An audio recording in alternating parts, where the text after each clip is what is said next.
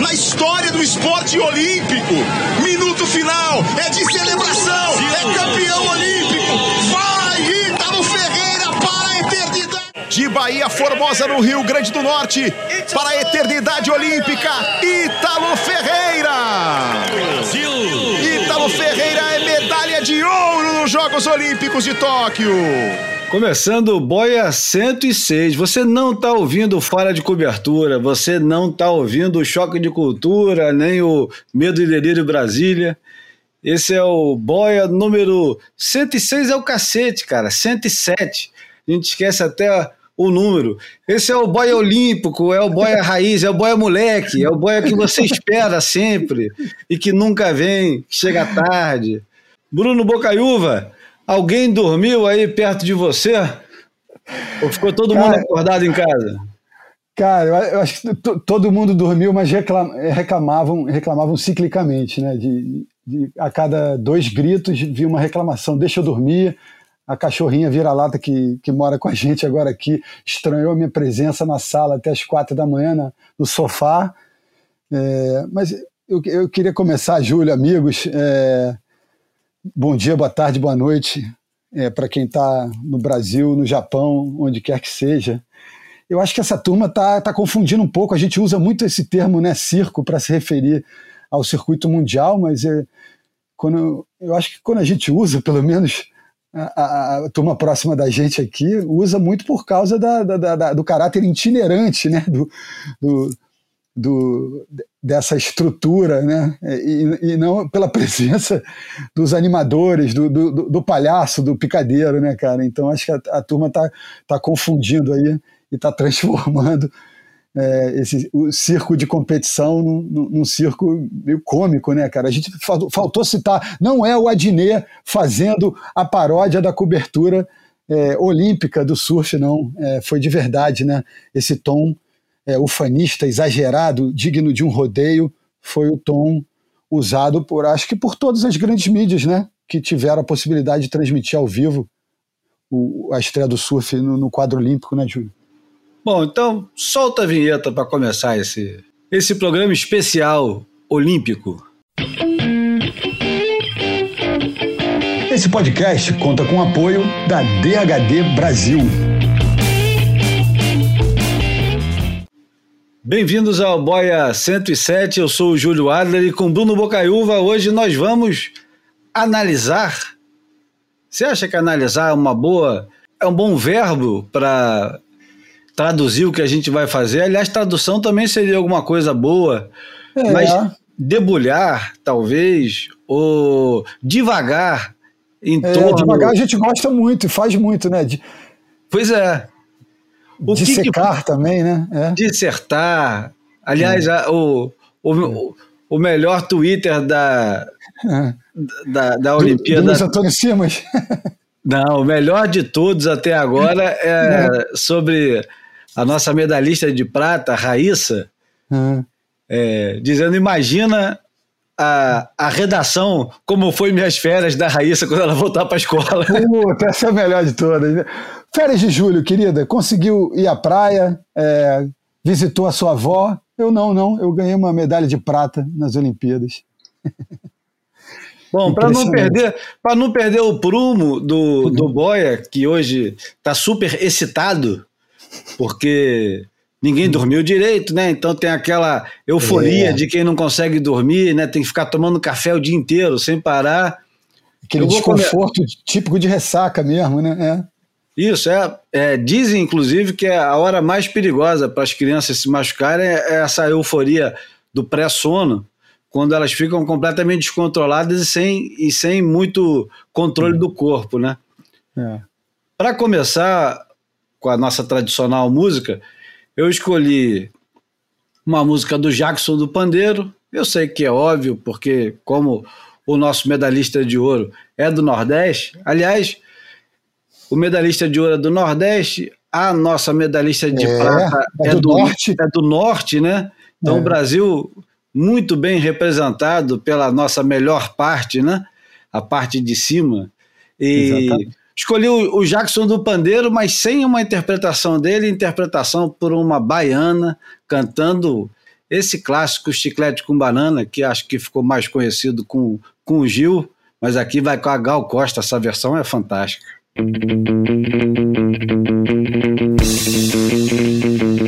Yabba!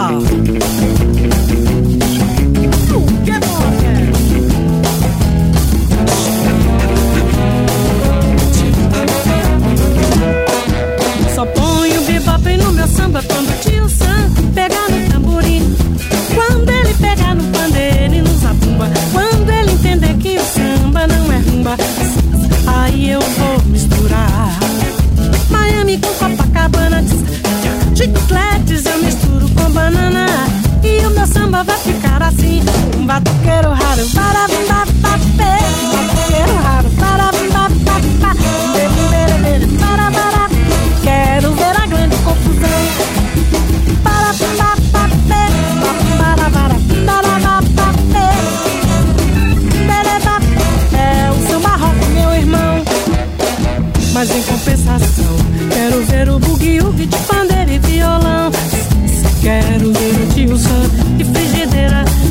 batucada brasileira. Quero ver o tio Sam de frigideira numa batucada brasileira. Eu quero ver o tio Sam na batucada brasileira. Ô, Bruno, a gente começa pelo Ítalo, pelo Medina, a gente começa pela Carissa, pela Silvana, pela Tati. Cara, Por onde que a gente começa dessa vez, cara?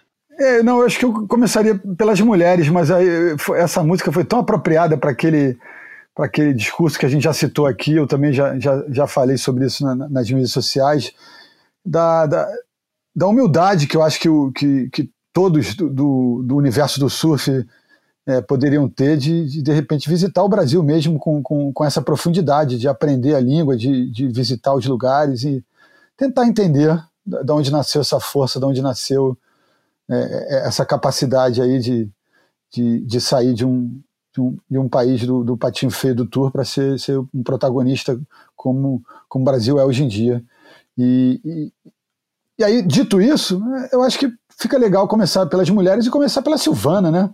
que eu estava vendo uma linguagem corporal ali, né, um semblante, um brilho no, no olhar dela que, pô, eu estava acreditando em, em, algo muito especial e, e, sabia que contra a Carissa seria ali seria uma parada duríssima porque na, na teoria é uma né, adversária mais poderosa, superior a ela, né, na, uma tetracampeã do mundo, atual líder do Tour, a Silvana nem tá na elite, então, assim, analisando friamente, a, a Carissa era a favorita, mas algo me dizia que a, que a Silvana estava numa, numa semana especial, e de fato estava, né, mas não o suficiente para ganhar da Carissa, e eu acharia lindo se ela tivesse conquistado um, um bronzezinho, me, merece muito, por isso, merece por, por, por essa coisa do, de ser esse símbolo tipo, tipo Raíssa, tipo Ítalo, né, nordestina, guerreira, humilde, e que, enfim, que usa o talento para se comunicar, né? Mais do que outra, qualquer outra coisa. Agora, no, no, feminino, a vitória mais doída eu acho que foi a da Tati, né? Porque foi muito inesperada, né? Ninguém imaginava. A derrota, que a... é a derrota. Isso. É, é, é, um ato falho tradicional nosso. Eu também achei, a Tati encaixada e achei na, naquela bateria, pô, aí é, é, é outro papo, né? Porque se, se a Silvana estava diante de uma, de uma de um muro grande para pular, um muro grande para vencer, a Tati, né, em teoria, estava com uma adversária bem mais frágil e ela me pareceu aprumada. Né? A Tati vive um bom momento técnico. Eu acho que na, na, elite feminina, a Tati é uma das três meninas, talvez ao lado da Caroline, que nos últimos dois, três anos evoluiu mais, né, cara? Ela perdeu um pouco aquele, aquele, aquele estilo dela que, que era um pouco grosseiro, né, abrutalhado, ela refinou um pouco a técnica dela e, e, enfim, deve ter doído mais mesmo, porque na, na, dupla feminina brasileira ela era a quarta do mundo atual, a que, titular da elite, enfim. E, é... o, e o mar do dia é. seguinte era um mar que favorecia muito mais ela do que talvez a maioria das meninas, né? Porra, bela, bela lembrança, porque é, falam muito disso, né? Eu já presenciei a Silvana competindo fora do Brasil em situações.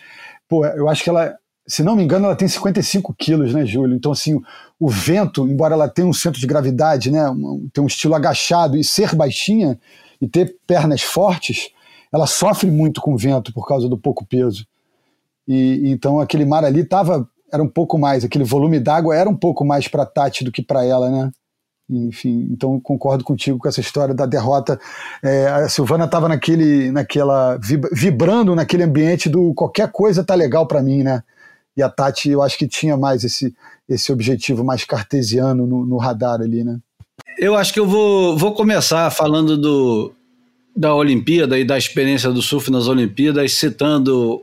É, vai ser um, um, um boia repleto de citações.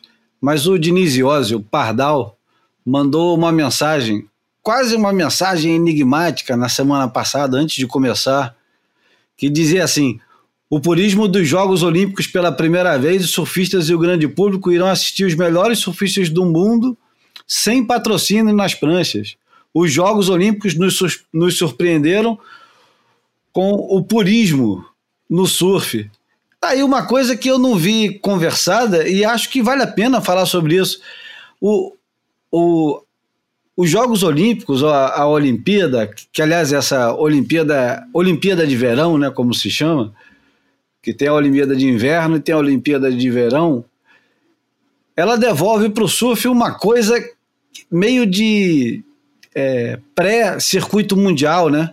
Muito pouca gente, uma estrutura é, muito mais enxuta do que a estrutura da WSL e até da maioria dos WQS e principalmente da ISA, pelo menos o que a gente está vendo na praia, né? Para começar, com a restrição de público, tinha pouca gente.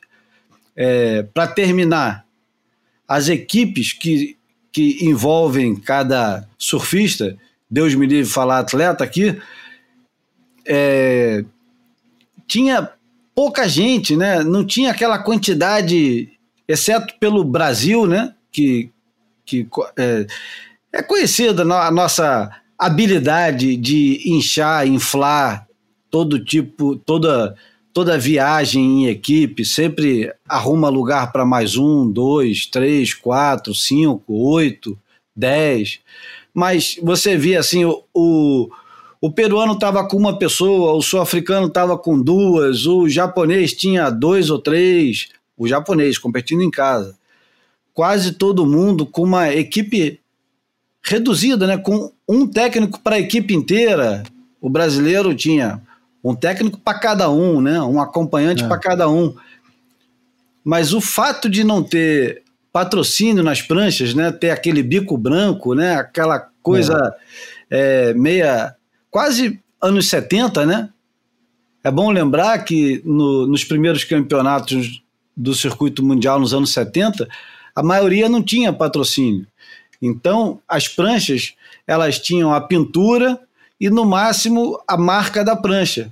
Então, a, as pranchas da Lightning Bolt tinham o raio, e eventualmente é. uma assinaturazinha aqui ou ali. O, o Thompson tinha a marca de, de prancha dele, que era Extinct. Uhum. Aliás, não era marca de prancha, era marca de era roupa, de roupa bem, né? bem é. mais para frente. Ele, uhum. usava, ele usava Spider Murphy. É, enfim, era Hot Buttered. Ah, acho que o Terry Fitzgerald fazia. fazia a, no, a gente já lembrou aqui uma vez a final do Pipe Master de 1976 o único cara que tinha patrocínio na prancha era o PP. Exatamente.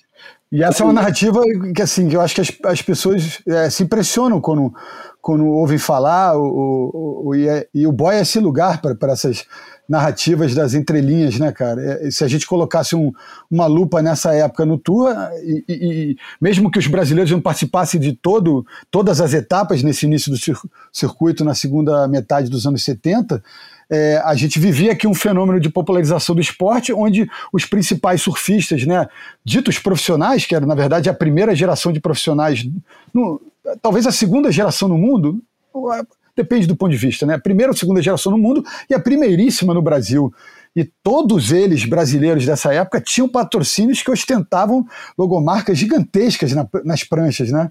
É, então, os cinco gente... principais surfistas é. do Brasil nos anos 70 é. É, tinham patrocínios de grandes marcas. É. Vamos lembrar aqui. Daniel o, Guaraná Brahma, né? O, o, Daniel com Guaraná Brahma, o Rico com a Globo. É. o PP e o Cauli com o JB. O, o, o Targão Otávio com, com a US Top, fábrica de jeans, se não me engano. Né? Antártica, né? antes a Antártica. Antártica também, é verdade. Antes com a Antártica. E é. o, o, Bocão com a Gladson, que era uma uhum. marca é, menor do que essas que eram gigantescas, mas grande também, porque é. na, naquele universo tudo parecia, tudo fora do surf parecia grande, né? É, exatamente.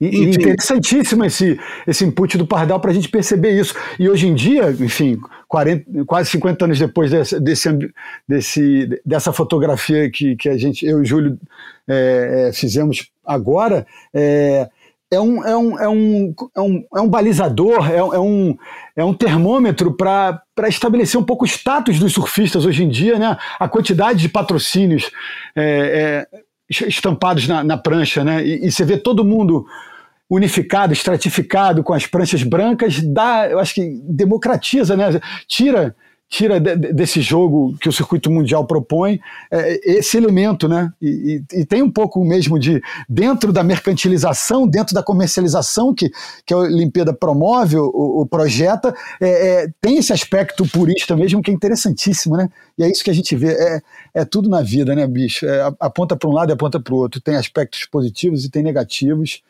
E, e não, não, não tem jeito, é porque tem gente que acaba se focando só num lado ou só no outro, né? Ou só dando madeirada e, e cuspindo ódio por conta das coisas erradas, e gente só tentando destacar é, a, a, os acertos, né? E a gente está aqui para apontar para todos os lados, né?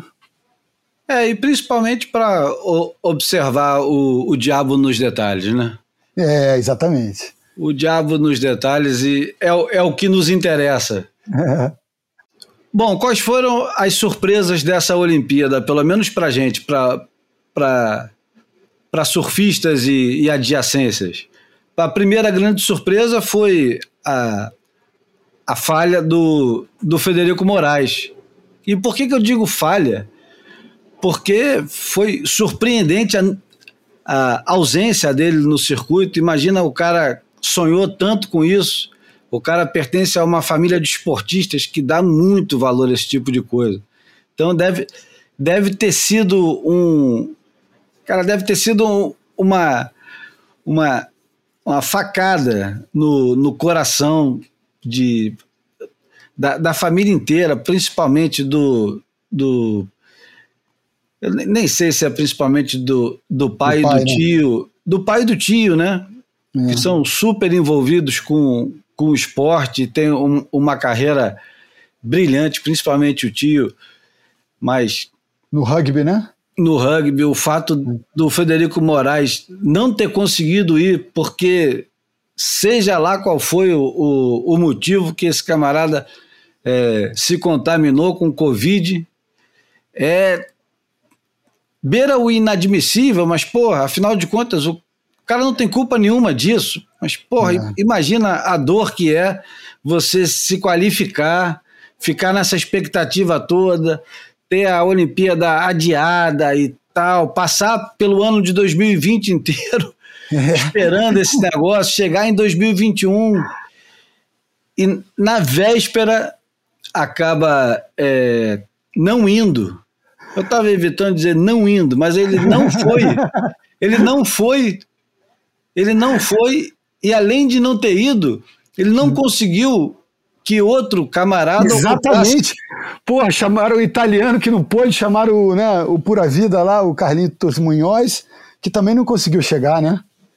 Isso. Eu só queria dizer que só não foi pior do que o Bruno Soares, que defendia o Brasil na dupla em tênis, que o cara teve uma crise de apendicite dentro do avião, que teve que fazer um pouso de emergência em algum lugar que eu não me lembro agora, e ele teve que voltar para o Brasil depois. Então, assim, é, é o único que está é, ganhando do Frederico Moraes nesse quesito aí. Não, é inacreditável, cara. E você. É, eu, eu, eu me solidarizo muito com, com a dor dos desses. É, no final das contas, são esquecidos, né? Porque eles não foram. É, é. Então, além da dor do, do, do Frederico, tem a dor do italiano e do costarriquenho. São três camaradas que não conseguiram ir, né? É, é.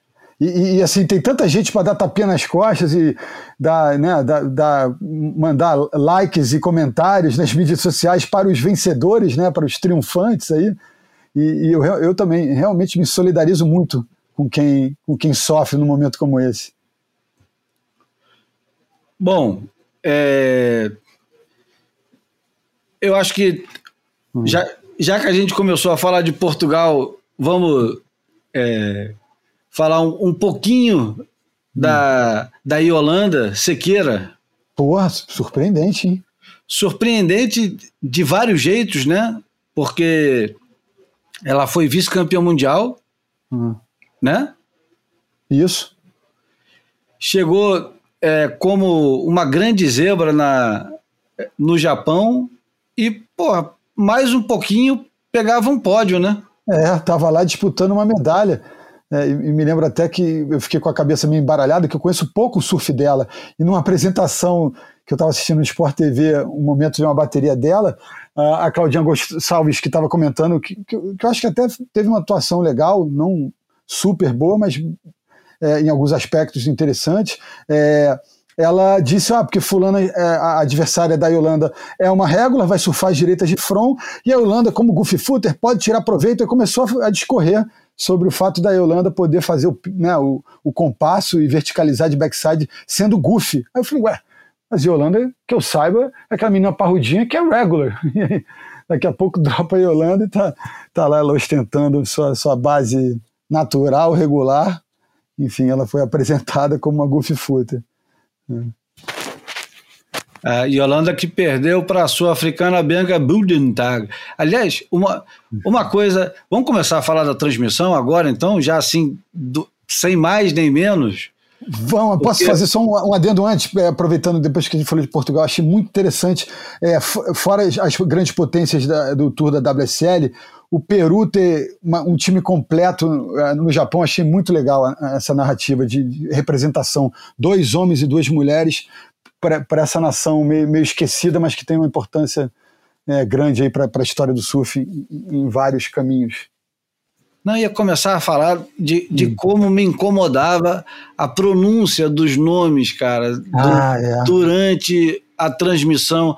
Eu sei que é difícil, eu sei que ninguém tem obrigação de saber, Uhum. Mas é que, como é trabalho, e normalmente quando você vai trabalhar, você precisa se preparar para fazer determinada coisa, e essa turma é, que faz esse tipo de trabalho, eles estão habituados a narrar jogo de vôlei, de basquete, de futebol da Nigéria, do, da Coreia do Sul, é, do Azerbaijão, do leste europeu, né? Da Inglaterra, da é. Polônia, da Tchecoslováquia. Então hum. eles têm que aprender a falar os nomes que são impossíveis de pronunciar, aqueles nomes que têm ou 15 vogais juntas ou 17 consoantes. Eles têm que aprender a falar esse tipo de coisa. E, e para a gente parece um descaso terrível, é. né? O, é. o jeito que os caras tratam a, a pronúncia do nome do, do pessoal, principalmente porque quase todos eles, ou para não dizer todos eles, de quem são todos eles? Comunicadores, narradores, comentaristas, eles têm amigos, tem gente pra cacete em volta, cara, é, para explicar. Fitzgibbons, ah. Carissa Moore, não é Moore, Moore, Pode, então, Júnior, pode, pode ir até pro Moore. Exatamente, os dois O's sugeriria muito pode mais ir, o Moore do que o Moore. É. E na verdade é uma mistura, né? Fica no meio do caminho entre o moro e o muro, correto, né? E eu, eu sempre. E, e, todos são profissionais, e a gente gabaritada, a gente que está sendo paga por isso. A gente não quer aqui soar revanchista ou amargurado, mas é, é, no jornalismo, pô, eu, eu fiz faculdade, você, o, o, professor te ensina, você tem que respeitar não só é, o nome da pessoa, como a grafia e a forma de falar o nome. Então, por exemplo, eu vou citar um exemplo básico, que é, que, que é bem contemporâneo, é, é a Johanna a Joana Francesa. Eu, todo mundo lá no RU, quando eu trabalhava lá e eu era o chefe de redação, tinha esse papel de liderança, eu precisava dar esse exemplo. Todo mundo tinha dificuldade, cada um falava de uma maneira. Quer saber? Não me lembro se foi na Austrália, foi no Brasil, onde é que foi. Um belo dia cruzei com ela falei, Joana, por favor, posso conversar contigo? Cara, olha só, como eu falo o seu nome?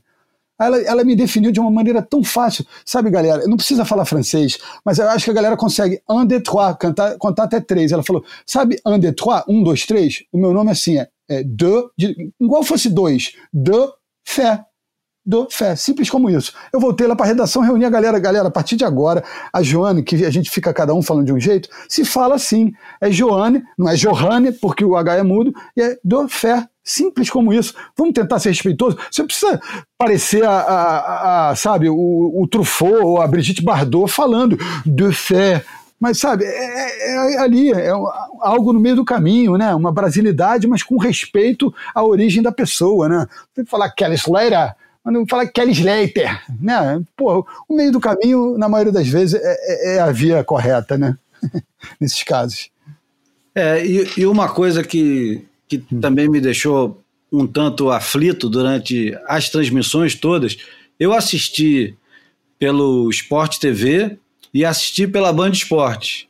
No Sport TV estava a Claudinha Gonçalves e o Alejo Muniz, dois ex-competidores, o Alejo um, um ainda em atividade, né? É. é o, o, o Alejo, um excepcional competidor em todos os aspectos e com uma carreira brilhante. A Claudinha é um pouco é, menos representativa, mas é, tem, tem, uma, tem uma carreira paralela né, com a carreira de, de competidora, que foi lá para o canal off como um, uma das meninas que está sempre envolvida em, em, programas de viagem, enfim. É, Conhece. virou apresentadora, não, se formou, estudou jornalismo, então, assim, agregou em alguns momentos. Conhece, é, é, conhece bem o, o, o, ambiente, viveu, eu me lembro, ela muito novinha né? no Super Surf ainda, competindo. Junto é, viajou, com, ganhou QS, viajou. Junto com as veteranas da época, é. Andréia, Tita, Alcione, Alessandra é. Vieira, enfim. É. E no, no Band Esportes tinha o Luiz Henrique Pinga, que hum. foi muito bem, na, principalmente nos primeiros dias, era quase um alívio poder escutar o, o Pinga explicando coisas corriqueiras, normais, mas explicando e sem a, a preocupação excessiva em fazer tudo é, autoexplicável, como uhum. se. Eu, eu, vou explicar qual foi a minha aflição uhum. durante uhum. as Olimpíadas, que é uma uhum. aflição que volta e meia acontece quando grandes transmissões abraçam o surf. É. Você assiste o judô, ou você assiste. Ou, ou, nesse caso, especificamente, a gente assistiu o skate. E no skate, os caras vão falando o nome das manobras com uma naturalidade, como se todo mundo entendesse, e é aquilo, acabou-se. Ninguém para no meio para explicar que é, o switch, blunt, ou sei lá o que, é, é, isso ou aquilo, para a esquerda ou para a direita, com o pé isso ou com o pé aquilo. Aos pouquinhos o cara vai até colocando, mas durante aquilo que você está vendo, aqueles dois, três minutos, o cara ele se se concentra em narrar o que está acontecendo, e o que está acontecendo é o que ele conhece. Então ele vai falar nome de manobras, como elas foram uhum. executadas, foram bem executadas, foram mal executadas, está indo bem, está indo mal. O skate é muito transparente nesse negócio. Não uhum. tem o, no skate não tem aquele negócio. Foi uma grande volta quando é uma volta mais ou menos. É, não tem, não tem maquiagem, não tem é, esse essa cobertura. Não tem o, o fanismo também, né? É interessante. É, a cobertura também. de açúcar, né? Que o surf é. tem. E, é. no entanto, aliás, eu, só continuando para hum. usar mais um exemplo, no judô também é a mesma coisa. Vai, fala o nome de todas as, todos os golpes hum. e você acompanha aquilo tudo. Você não precisa saber qual é a mão que o cara usa, qual é o pé que o cara usa, se foi aqui, se foi ali.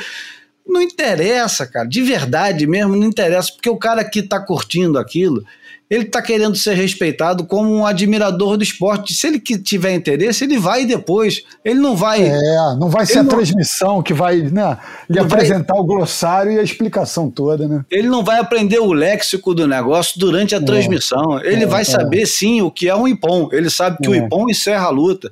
Ele sabe é. que o Vazari marca ponto. Mas ele não vai saber o nome de todos os golpes. Afinal de contas, são sei lá, centenas, dezenas é. de nomes de golpe. No não, surf, inclusive mudam de, de. Agora tem, tem golpes que não são mais é, no, no, no, judô aceitos, né, no critério novo dessa Olimpíada, enfim, tem nuances Mas é. próprias é, que não precisam ser traduzidas naquele momento. É. E no surf, não. No surf existe essa preocupação insuportável é. de ter que traduzir tudo o tempo todo para o grande público. E além disso, além disso, essa obsessão pela legitimidade do surf como grande é. esporte, não é. precisa falar o tempo todo que é um dos esportes mais populares do mundo. Primeiro, é. porque é mentira, não é, dos é, mais é. populares do mundo. Não está entre os 20, não está entre os 10, não está entre os 5. Não está. Eu lamento muito para você que gostaria de acreditar nisso, mas não está. Não está e possivelmente não estará. Não enquanto nós estivermos aqui. Talvez daqui a não, 40, talvez, 50 anos. Talvez entre os 20 sim, mas 10 e 5 esquece. E mesmo assim, enfim, é, há de se caminhar ainda. E era essa insistência, principalmente é, no Esporte TV e na Globo, de dizer que é um dos esportes mais populares do planeta é. e que chegou tarde nas Olimpíadas. A é, Olimpíada se fosse tão, tanto, tanto assim, né? Eles mesmo teriam abraçado antes, né? Porque eu, eu conheço né, os meandros dentro do Sport TV, meu irmão ficou lá dentro cinco anos é, é, ininterruptos, e o cara ouviu de um diretor-geral do Sport TV numa época pré-olímpica que os caras estavam para diminuir o pouco espaço que eles davam para os esportes de prancha, para os esportes de ação, para o surf, para o skate, e ele ouviu do diretor-geral é, o cara falando, o, o, meu querido Bocaiúva, o, o surf da, da menos ibope que é esgrima e era um diretor-geral do Sport TV. Então, assim, agora que, que está no calendário olímpico, muda-se um pouco esse discurso, né? E é isso que, que não é legal. E uma coisa que eu vi no teu Instagram, Bruno, e que hum. me chamou a atenção e que eu acho hum. oportuno conversar no Boia, porque se não for no Boia, não vai ser em lugar nenhum. Hum. É a postagem do Tony Alva sobre o, o, o que representa o skate é. nas Olimpíadas. Eu achei aquilo, aliás. Por favor, contextualize e explica o que foi e quem é o Tony Alva, o que foi a postagem é, e quem o, é o Tony Alva. É, o Tony Alva, acho que a galera que ouve boia deve saber, é, faz parte daquela tríade do, do né, da, da, raiz do skate, né, do Dogtown de Los Angeles, Califórnia, né, junto com o Stacy Peralta, com o Jay Adams, e, e ali depois os, os agregados mais jovens, tipo Tony Hawk, Lance Mountain e, e Tommy Guerreiro incluído, Ed Elgueira, essa turma toda. É, e, e, tem um, eu acho que o que simboliza um pouco essa, esse manifesto do Tony Alva é aquela frase antiga dos skatistas, né? E que ele faz referência no texto, que é a, a história do a, a, as Olimpíadas precisam mais do skate do que vice-versa o skate tem seu universo, tem seus códigos, tem, sabe, tudo acontece de uma maneira própria e, e, eles não estão ali ávidos por essa vitrine, ávidos por esse novo círculo e essas novas luzes da ribalta. Eles estão apenas, agora que foi ofertado a eles essa possibilidade, eles, eles estão é, tirando proveito, mas não é algo que, que eles deem, é, que eles dão tanta importância, entendeu? E aí eu, eu, posso, posso até citar um pouco aqui o que ele falou, vou tentar abrir um aspas e, e, e dar uma traduzida. Ele falou que assistiu às Olimpíadas com um pouco do que eu falei hoje em relação ao que aconteceu, mas acho que o contexto é outro no caso aqui, né? Ele falou que assistindo às Olimpíadas ele, ele sentiu, é, é, é teve sentimentos conflitantes, né? Todo mundo perguntando para ele como ele se sente com essa estreia olímpica, né? E, e, aí tem a coisa, ele é, o, ele é o Tony Alva e tem o Tony Hawk, que é o grande nome do skate, né? Talvez o maior nome do skate de competição e, e, esse grande embaixador, principalmente para o universo paralelo, que não é o universo do skate, né? para o universo da, das grandes corporações, das grandes mídias, ele é o cara e ele abraçou essa ideia do skate olímpico. O Tony Hawk estava lá como uma grande personagem de, dos bastidores da estreia do, do skate nos jogos. E ele fala um pouco disso, né? Que o, Tony tem razão, acho que a gente tem que. Né, tem novos caminhos, novas possibilidades, mas a gente tem que entender que o skate tem seus códigos, tem, tem o seu universo, e, e, e não, vai, não, não vai ser a entrada nos jogos que vai fazer o skate mudar. Ele pode ter novos caminhos, mas o que está estabelecido, que foi trilhado, não se apaga, e, e eles têm a, essa ética né, que, que passa por cima da, da origem, né, da, da, dessa desse calor é, colocado no lugar errado, né? Desse, desse, desse ufanismo histérico que eu acho que a gente está acostumado a viver no Brasil, né? De, olha, se prejudicou o brasileiro, meu irmão, é, tá errado, é criminoso. Então, assim, tem uma, uma maneira muito, muito crua e muito fiel de enxergar essas coisas, né? Então ele estava falando isso. E aí, deixa eu ver se tem uma aspas mais curta, assim, para. É, ou se quiser, entra em cima e você vai, vai falando mais também. Não, é... Você acha que eu me fiz entender? Porque agora eu me perdi um pouco aqui. Tô...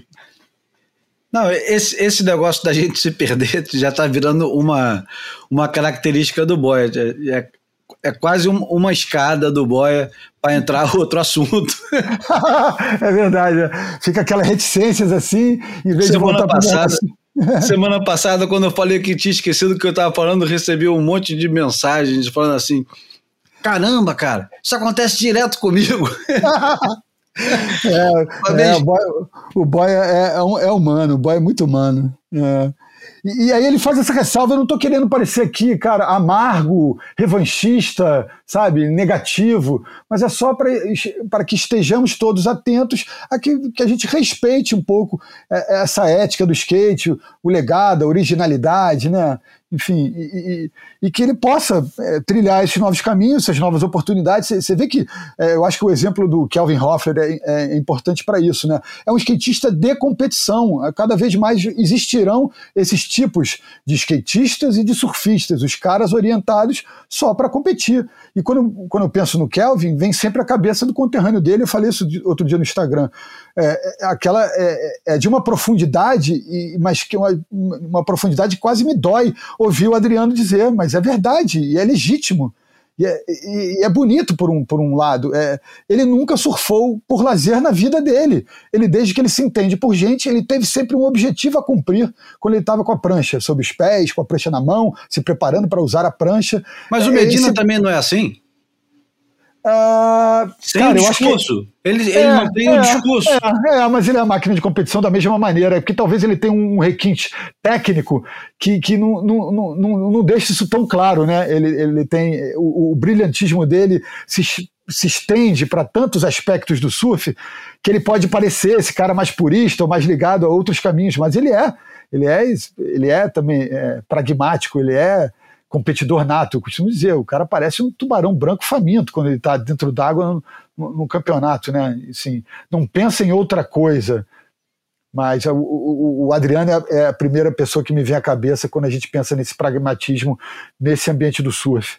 Então, assim, a gente vai ter que se acostumar que é, cada vez mais a gente tem mais vertentes e mais caminhos, mais possibilidades. O, o, surf não é só isso, mas o surf a partir de agora será também isso de uma maneira grande, robusta, né? Enfim, é, é, vultosa, porque é um ambiente que tem recursos, que tem possibilidades. Então, por mais que a gente não curta, sabe, não é um caminho sem volta. Né? E aí ficar amargurado. Só, eu, enquanto eu falo aqui, eu, tô na, eu descobri, graças ao Júlio, que mesmo eu achava que eu, que eu não estava habilitado o Band Esporte na, na, na, minha televisão, e eles abriram um sinal recentemente. Então eu não vi, eu acompanhei pelo Sport TV, mas agora eu estou vendo no, no Multi aqui, e eu vou, aproveitando que, que eu mesmo fiz a reticências, eu vou pegar lá do outro lado com outro assunto. É, é muito louvável aqui, e voltando para dentro d'água, como, como o Ítalo consegue é, é, inverter o caminho da performance dele, né? Ele, quando ele, ele insistiu nos voos, insistiu na decolagem, fez muito bem feito quando podia, mas depois que ele quebrou a prancha, depois que o mar ficou todo balançado, todo estranho, ele partiu para dar sapatada, malandro. E a, e a pretinha estava no pé também, então ele, é, mesmo que ele não tenha aqueles arcos tão amplos, tão plásticos quanto o do Gabriel, ele marretou aquelas canhotas, ele espancou a direita também, então, sabe, tinha que ser dele, o cara foi buscar e, e, e fez o que tinha que ser feito para sair de lá com a, com a douradinha, cara. É, a narrativa do Ítalo é, é fabulosa, da, da, da, da, tampa de isopor para o ouro olímpico é, é, porra, é, os roteiristas, né, a, a, a, arte tenta, mas a, a vida sempre supera a arte nessas narrativas, né, cara, impressionante. Ô Bruno, você já parou para pensar que a primeira onda da, do surf na Olimpíada foi surfada pelo cara que ganhou a medalha de ouro? É, mano. A primeira onda que foi surfada nas Olimpíadas foi o Ítalo é. Ferreira que pegou na primeira bateria. É. Ele pegou a primeira onda e possivelmente pegou a última, né? O cara abriu isso... o picadeiro e fechou, né? E fechou a lona. Galera, pode ir para casa. Eu abri e fechei. e levou, e levou a medalha de ouro. Agora, um, uma coisa curiosa para nós brasileiros nesse, nessa história toda é que estamos na Olimpíada graças a um argentino, né? é, tem que ter, porra. Durma-se com esse barulho, né? Durma-se com esse barulho. O cara que tá desde 94, daquele né, nosso querido Mundial Amador do, do, Rio de 94, desde aquele ano que o Fernando Aguirre é o cara da ISA e, e tomou para si esse objetivo, meu irmão. Pode falar o que, o que, o que for em relação a ele, ao, né, é, aspectos né, é, pessoais, profissionais, éticos, mas o cara conseguiu, conseguiu o que ele se determinou a fazer e estava lá pegando seus 15 minutos de, de glória ali, e nesse caso é merecido. E outra, a gente falou das pranchas brancas, que, que malandragem interessante que o Tim Patterson fez com a Billabong, hein?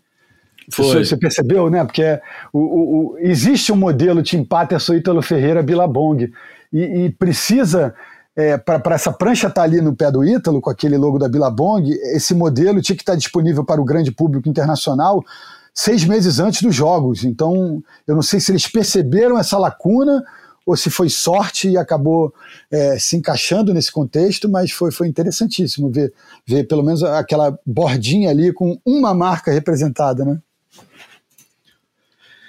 Bom, vamos tentar. É, hum.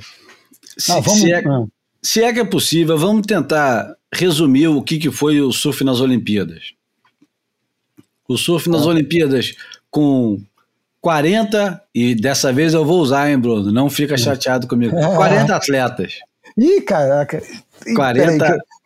40 atletas. Que eu sinto não, porque nas Olimpíadas é todo mundo atleta, cara. Esquece. Não, mas, Isso. cara, quando eu, brin... quando eu brincava, eu tenho que fazer essa ressalva. Quando o Marcão, às vezes, na época do Sport TV, chamava surfista de atleta, depois ele até parou um pouco, é, eu acho que parou completamente. É, eu falava, pô, bicho, mas atleta. Aí, mas fala sério, ele vai correr o quê? 100 metros rasos na Olimpíada? Enfim, então é isso. Eu perdi a piada, né? De alguma maneira, perdi a piada. Segue o baile. Mas, enfim, com 40, 40 surfistas atletas, barra atletas, 20 em cada categoria. Categoria feminina e categoria masculina. Chama de categoria ou a gente chama de gênero? Enfim. É. Por enquanto, a gente fica na categoria. Desses, quantas é, quantos países estavam representados? Vamos relembrar Cara, aqui. É, eu, eu, sei mais a, a, a, quantidade de tops de elite do, do, que exatamente os países representados, mas dá para a gente fazer um esforço. Equipes completas, a gente Israel, tinha seis. A gente tinha seis, não, porque ajuda nisso. Equipes completas, a gente tinha seis. Então, 6 vezes 4, 24.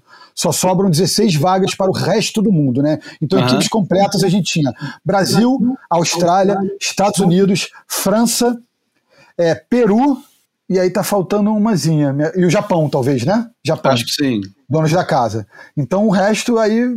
É, enfim, tem a menina de Israel, tem os solos, né? A menina de Israel, o garoto da Alemanha, né? Tem, uma, tem, tem dupla de, de outros lugares, né? Deixa eu ver quem mais que tem ali.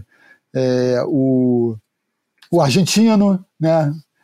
Tem, tem enfim, vão, a gente vai compondo com. com chileno. Com, o chileno Manuel Selman. Então, assim, vai, vai, vai na unidade e vai, e vai, nas duplas, né, em alguns outros contextos. Mas um, um número importante também a, a, a, expor é que no masculino eram 10 caras da elite da WSL e 10 caras de fora da elite, que, né, gente que corre o QS, mas classificou via ISA.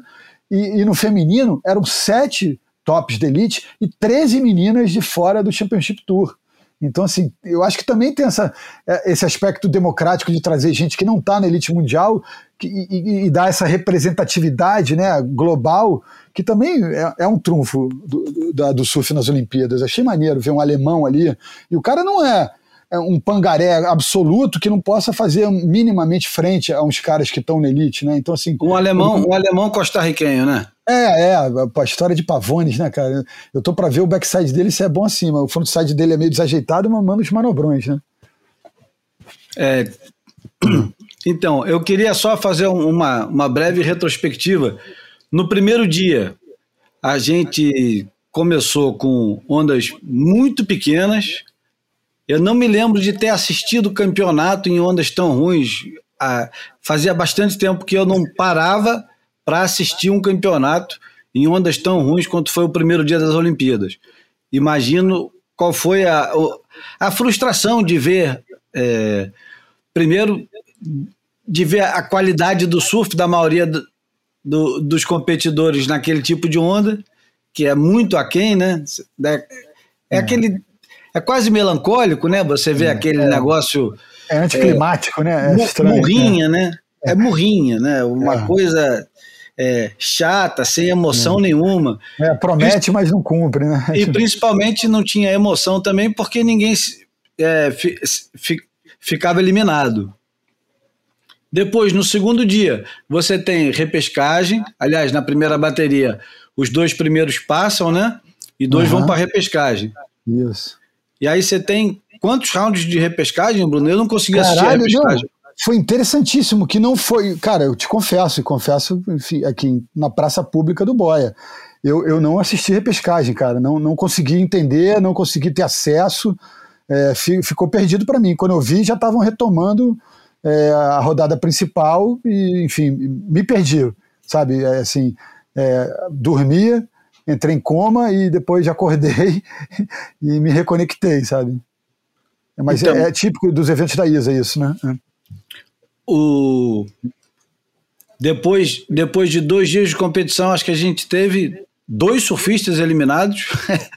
É, aí eu acho que tá até lembrando aquele formato todo da WCL, né? Não é, é mas, mas é. É, é, é uma pra, mistura, né? É. Para relembrar um pouco como é que foi o negócio. As ondas melhoraram um pouquinho no segundo dia. Ao final do segundo dia, já tinha onda com alguma é, emoção a bateria do oitava de final foi oitava? Oitava de final, Julian Wilson e.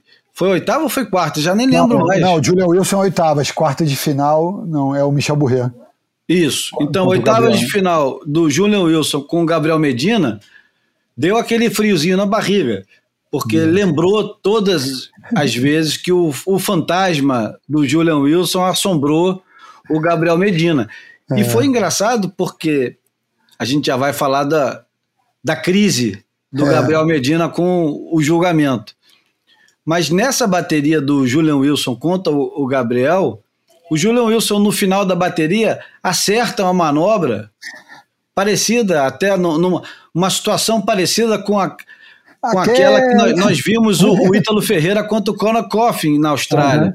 Uhum uma, uma manobra meio imprensada, um aéreo reverse meio, porra, na base hum. da, da brutalidade, é. assim. É aquele muscle up, né? Que o cara tira no, no músculo, né? É. é. o cara meio que impõe a vontade dele. Isso. É lógico que, porra, a gente sempre impõe a vontade na onda, mas tem aquele é. aéreo que você vem acelerando desde lá de trás e você acerta é. e tem amplitude, tem velocidade, e tem aquele aéreo que você é, que a onda não te sugere, mesmo assim você vai lá, o cara vai lá e faz, né? Você não, porque no Exato. caso nem, é, a retórica não serve, porque eu não faço isso. Mas... E aí foi engraçado, porque os australianos acharam que foi roubado. Saiu, inclusive, no principal jornal, o, Australian, uhum.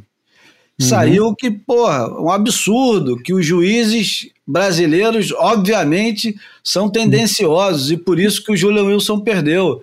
E isso envolve é, também a emoção que circunda uma, uma bateria é, em Olimpíada, uma disputa em Olimpíada, porque afinal de contas esse camarada que estava disputando com Gabriel Medina é um cara que já tinha anunciado a, aposentadoria é. dele. Então, praticamente seria a última chance dele brilhar, né?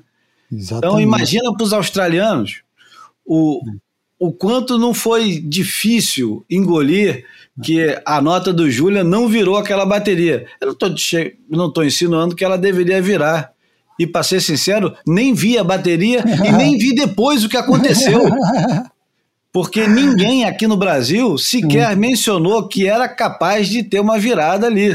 Exatamente. Mas, no entanto, no, entanto, no olhar do australiano, aquilo ali era uma, uma uma é. disputa que cabia essa preocupação se houve é, justiça, é. se o análise se o, do vídeo, né? Enfim, se o se o É, inclusive, uhum. a equipe australiana, veja só, cara, que coisa. Protocolou uma notícia. Protocolou uma reclamação, cara, dizendo que o Medina tinha sofrido fora, fora da área de competição.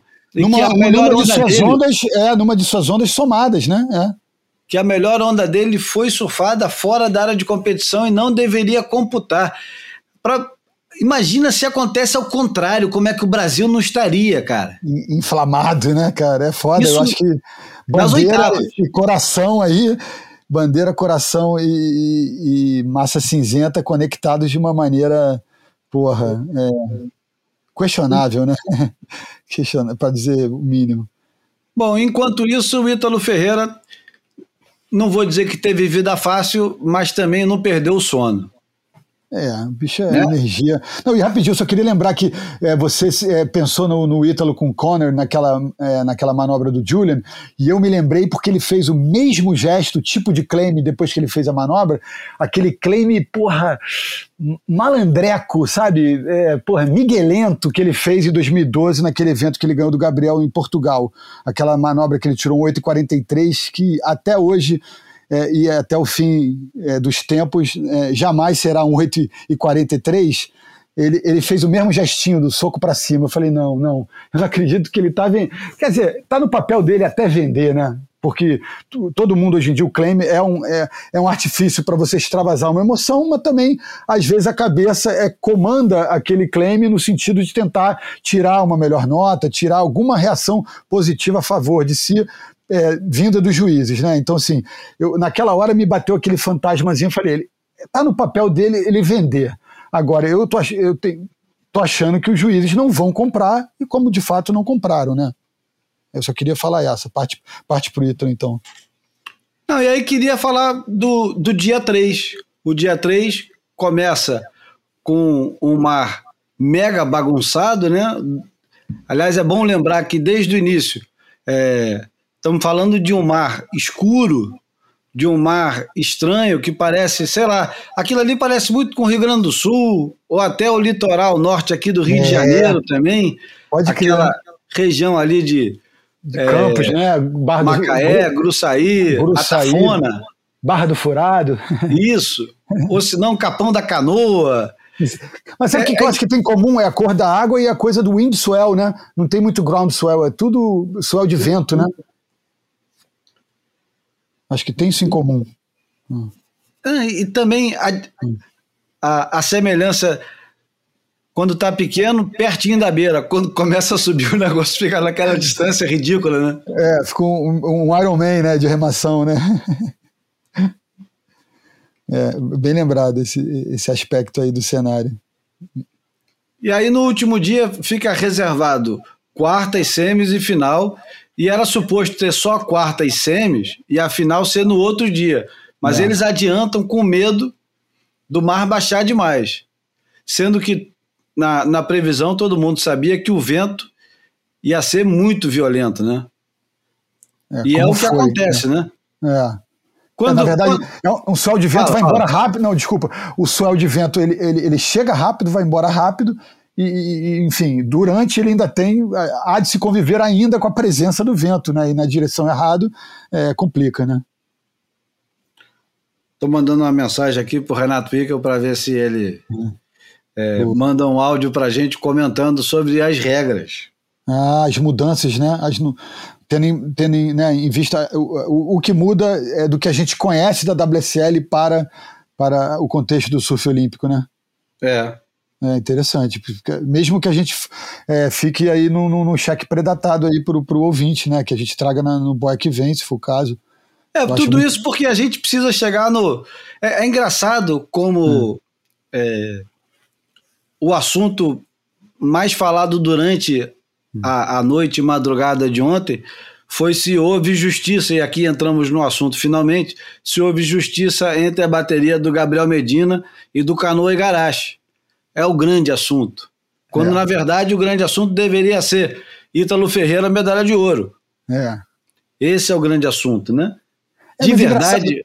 Ah, eu, eu, engraçado, enquanto você falava, eu fiquei imaginando. É, é eu acho que a gente dá para é, olhar para esse contexto, para o fenômeno, para o fato. É, a, questão, é, o, a palavra é essa. Dá para olhar para esse fato e perceber que ele, ele tem é, ele, ele, ele escorre para o público de maneiras diferentes. Eu acho que a rede social ela é, é né, ela, é, ela é histérica, ela, ela é, é, é, carregada das tintas, né, carregada do. As pessoas se manifestam muito né, pelo fígado, com, com, com dissabor, com ira, com, e, e, e as mídias estabelecidas de, de, de televisão, por exemplo, é, tratam de outra maneira. Então, assim, eu acho que essa gritaria, essa, essa celeuma em relação ao que aconteceu entre o Cano e o Gabriel está ainda borbulhando na web. Mas no, no, no poder constituído das grandes mídias está a celebração do Ítalo Ferreira, entendeu? Então, e aí eu acho que eu, percebo até esses mundos meio que se colidindo. Muita gente indo lá e falando, e vocês não falam nada do, da roubalheira do Gabriel? Eu vi, inclusive, na página da WSL, a WSL é uma vergonha caralho, o cara jogando pedra no, no, né, num lugar, mas o, não é o, o, lugar que. Ele não, não deveria jogar aquela pedra, mas não é naquela casa que. Ele está errando de casa, entendeu? Tipo, aquela casa contribuiu de alguma maneira para esse para o circo estar de pé lá no Japão, mas ela não é a responsável, em última instância, pelo que aconteceu. E você acabou de falar isso, né? A gente vai trazer aí, é, se não for nesse boy no próximo, é, as diferenças é, de, regra, é, principalmente de avaliação, de critério de, de, avaliação em relação à WCL, que todos Ele já respondeu, já disse, já disse que Pronto. são as mesmas. Ah, é? São as mesmas, ah. então não tem, não tem mudança ah. nenhuma. Então Entendi. aqui a gente já pode entrar nesse negócio, e eu vou começar aqui já direto com hum. Luiz Antônio Simas, que é um escritor fantástico, tijucano, e que tem uma conta no Twitter que é difícil evitar, é. que falou sobre a nota que da virada da bateria do Canoa contra o Medina, dizendo esse negócio de jurado cá para nós não é coisa de esporte, é coisa de concurso de fantasia carnavalesca, desfile de miss, dança dos famosos, festival de can da canção. Sabe por que isso é, isso é fantástico? Sabe por quê? Porque ele está corroborando com o nosso discurso, meu irmão. Surfista não é atleta, não, meu irmão. Surfista é dançarino. Surfista é misse. É, e ele, ele cita, inclusive, o, o único júri ilibado que conhecia Aracide Almeida, Décio Pitinini, José Fernandes, Elke Maravilha, Nelson Rubens, Opa, Consuelo Leandro e Pedro de Lara. Eu tô, Tem que ter eu... mais de 45 anos para entender essa piada, né? Mas tudo é. bem. É. Essa, essa, essa não, não, é uma, não é uma piada fácil. Mas é. é engraçado, porque ninguém entende né, o que, que é o, o surf competitivo, principalmente nós mesmos, uhum. porque a, a, dificuldade que eu tenho hoje para explicar para todo mundo que me pergunta: foi garfado? É. Houve roubo? Quantas, quantas perguntas você ouviu desse gênero é, de ontem para hoje, desde duas e meia da manhã de ontem até hoje. Ainda está chegando. Tá. Cunhados, primos, sobrinhos, é. É, amigos distantes que não, não falam comigo há cinco anos. Júlio, foi roubado? Então, cara. É, vamos lá, né? a, gente, a gente fala isso aqui há tanto tempo, cara. Primeiro que esse roubar não existe, né? Porque é. eu acho que Existiu, teve uma época que existiu. É. Entre é, 1964 e até ali meados dos anos 80, eu acho que tinha os roubos mesmo violentos, daqueles de, de rasurar papeleta. Eu mesmo é. rasguei papeleta já, de ver papeleta rasurada. É, engraçado, estava estabelecido. Da, da Beat Byte para cá, né? Do final dos anos 90 pro, pro do final dos anos 80 para cá, é, é, esse roubo escancarado ele não existe mesmo. E é, é muito curioso como existe essa fantasia de que as coisas convergem para determinado resultado é, em detrimento de alguma coisa que está na cabeça das pessoas. É uma teoria conspiratória como a Terra plana. É, é, é a mesma merda. É. é a Terra plana do surf, né? Porque na, na cabeça da, da Yasmin, desde o início já existia um complô para o Medina não ganhar, por isso que ela não foi. É, é uma coisa muito bizarra, cara, como o negócio vai longe. São essas. É, são essas loucuras, né, de pequenas bolhas. As pessoas dizendo foi roubado porque é assim assado. É a mesma é, é exatamente a mesma coisa da teoria da Copa do Mundo de 1998 na França, aquele aquele piripaque que o Ronaldo teve antes da final, que uhum. a Nike comprou com a é. França, acertou tudo. Casa, a próxima é do Brasil. pra... Não, e, e, a mesma coisa que o, o, o, programa que eu adoro, que a gente citou logo no início, que é o Falha de Cobertura. Ah, recomendamos. Caíto Banier, Banieri, Banier uhum. e o Daniel Furlan, falando da, do 7 a 1 da Alemanha. Se a Copa foi comprada, tá na hora de pedir o dinheiro de volta, porra. Porque, pô, tava tudo combinado para o Brasil ganhar a Copa em 2014 e não ganhou, perdeu de 7 a 1 da Alemanha. É. Porra. Fomos roubados duas vezes, né? Fomos enganados. Fomos enganados. É. Enfim, então, o, é. o Medina perdeu, cara, num daqueles resultados que pode ser injusto. Uhum. Do mesmo jeito que ele perdeu pro Danny Gudauskas em Trestos. É, pro, pode... pro Tanner, né? É. Pro Tanner. É. é tudo a mesma merda. É. Não, mas do é, mesmo o, jeito... o, Tanner é, ele é o mais novo, né, cara? Ele não é o, irmão gêmeo do, do Danny é o Patrick, porra. Só para que de, de, gêmeo eu entendo, né? Mas do mesmo jeito que ele perdeu pro Julian Wilson em Peniche e, e, do mesmo jeito que ele perdeu no Pipe Masters de 2014 pro mesmo Julian Wilson. São resultados apertados? São. Foi roubado? Porra, cara. Como é que pode afirmar que o negócio foi roubado a troco de quê? Era no Japão. É. é claro que era no Japão. E quando é no Brasil? É roubado por quê? Porque os juízes são gringos. É. Porra, mas o juiz era brasileiro. Quem deu a nota, o juiz era brasileiro, cara. Você é, vai depois ele, ver. Mas ele trabalha pro gringo. é, ele já tá há muito tempo, tá na panela dos caras. Quer dizer, não adianta. É, é, é como a política hoje. Você é. tenta argumentar, mas o cara tá sempre certo.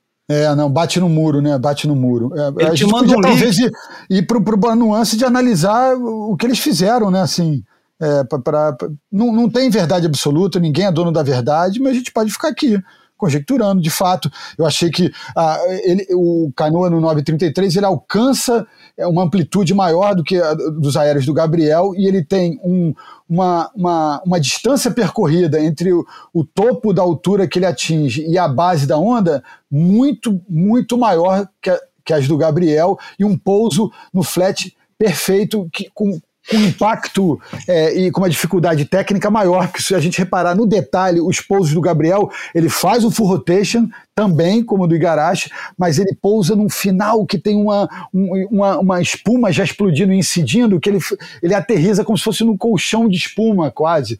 E, mas dito isso, é um aspecto a favor do canoa mas é, de fato o aéreo dele, do canoa, teve uma, uma, um ângulo muito mais horizontal, que faz com que o movimento seja mais, é, do ponto de vista, é, um grau de dificuldade menor. E o aéreo de backside do Gabriel, aquele tipo de aéreo né, que ele projeta a rabeta para cima, é, é, eu acho que ele, ele tem um grau de dificuldade maior. A questão da mão na borda, que eu acho que teve muita gente falando da mão na borda, a mão na borda, nesse caso, eu, eu acho que ela pode ser um, um, um um, gesto de, de, um, de um apuro quase estilístico, entendeu? Não foi a mão na borda que garantiu que ele completasse a manobra. Ele bota a mão na borda quase como uma assinatura no, no, no meio da manobra, né? Na decolagem ele não está com a mão na borda e no pouso também não. Ele apoia a mão na borda num misto de estilização barra é, movimento funcional, né? Mas ele, eu acho que não faz disso, é, porque tá todo mundo, é, o cara botou a mão na borda, o Gabriel não bota a mão na borda. Porque naquele tipo de aéreo de backside não se coloca a mão na borda, porque você não tem muito onde colocar, fica forçado, né? Então acho que. É, é lembrando agora uma, lugar, né? Lembrando agora uma manobra muito próxima, mas hum. que, na minha opinião, infinitamente superior à do canoa, não dá nem para comparar, mas só para usar um critério que é a tal da mão na borda, se a gente lembrar o, o aéreo do Iago em Rottnest, numa das maiores notas, se não foi a maior nota do campeonato, ele coloca a mão na borda num determinado momento, mas é aquela mão na borda para dar estabilidade. eu, o, o aéreo do, do Iago foi mais alto, a rotação foi, é, sei lá como é que chama aquilo, foi mais absurda. É, Foi talvez com uma angulação um pouco mais difícil, né? É. Foi mais rápida e tal, mas o Iago coloca a mão na borda por um breve momento. Quando tem muito vento, é quase inevitável. O Felipe faz isso direto. É. Agora, Isso- eu, eu, eu não estou defendendo o canoa, não. Eu estou literalmente andando pro canoa. E na uhum. hora, na hora que aconteceu o, o negócio todo, quando deram a nota, eu fiquei indignado, levantei, xinguei. Eu também. É. Comecei, comecei a, a, a resmungar sozinho em casa, duas e pouco da manhã. E, Igualzinho, igualzinho. Mau E humor fiquei- assim, instantâneo. não, Instantâneo. e fiquei, pô, como é que pode? Os caras não podem É. fazer isso, isso é um absurdo. O, Pô, o Gabriel isso- é muito mais surfista que o cara. Aí você começa a trazer um monte de coisa que É. porra, é, é irrelevante para a- aquela mecânica, para né, pra aquela dinâmica, enfim. É, mas eu, mas eu tô em casa sozinho fazendo aquilo, numa transmissão, Aham. isso não cabe, né, Bruno? É, é, não, lógico. Uma pô. transmissão, você ficar é, levantando isso como se fosse mesmo uma, É. uma bola para os amiguinhos cortarem, é, É, é vergonhoso, né? é, é antiético, porra, para ficar curto, né? Pra, enfim, para não gastar muito verbo. É.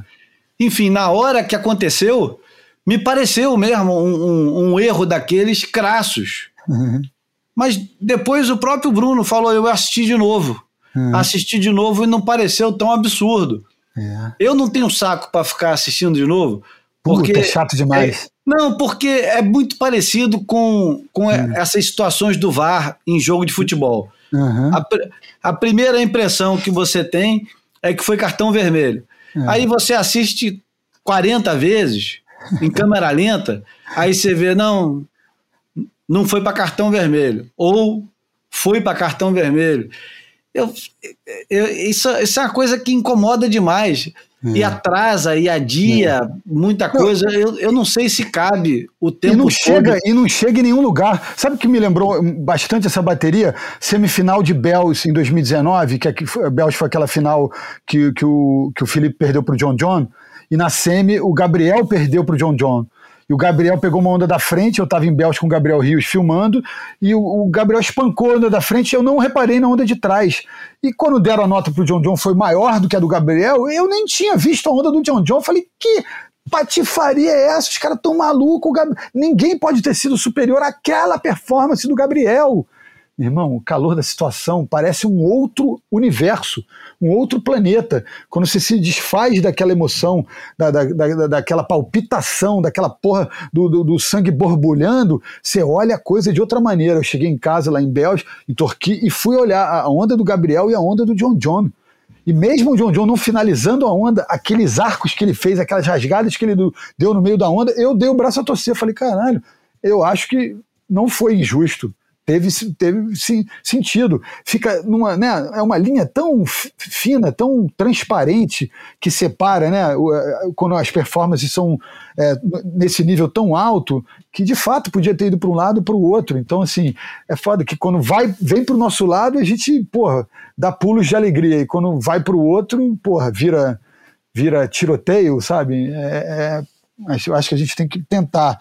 Na hora é, é muito difícil, mas a gente tem que tentar é, não analisar com, com, com essa emoção, é, porque essa emoção ela, ela, ela não cega, mas ela atrapalha a visão e, e a análise também. É, e e eu, eu acho que a gente é, tem um grupo de. A gente quase sempre a gente menciona isso e fala de, desse tal de grupo de WhatsApp de Uhum. alguns entusiastas do surf que ficam lá conversando sobre, sobre essas coisas.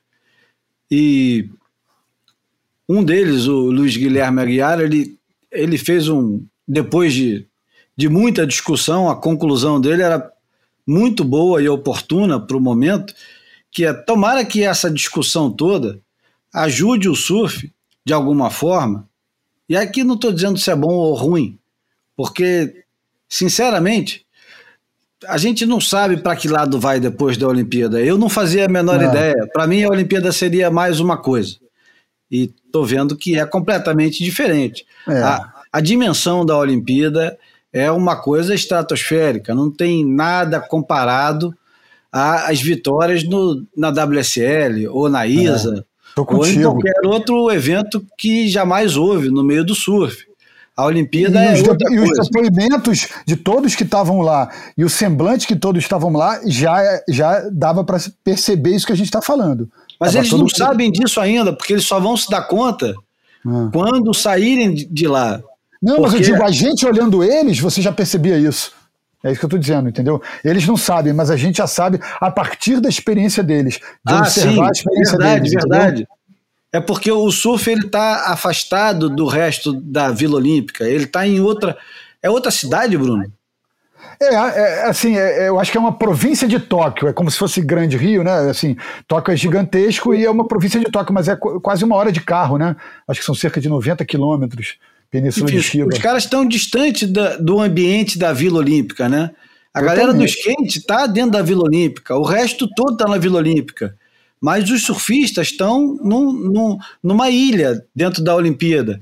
Eles não não estão se dando conta do que está acontecendo é, no resto todo da Olimpíada, que são uma cacetada de esportes acontecendo ao mesmo tempo, com pessoas se superando e ganhando medalhas, e enfim.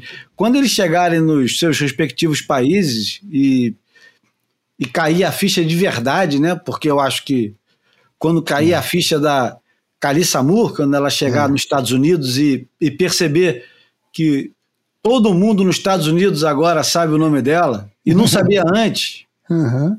e que ela precisa é, frequentar todos os grandes programas de entrevista, porque ela é a primeira medalhista de ouro do surf e o surf está estreando. E mesmo com os Estados Unidos tendo 50 medalhas de ouro, é uma medalha de ouro. É, tá Aqui ajudando no Brasil- medalha. É. Aqui no Brasil é, é muito maior ainda, porque o Ítalo vai ser uma das poucas medalhas de ouro que o Brasil vai ganhar. Porque o Brasil não ganha 30, 40 medalhas.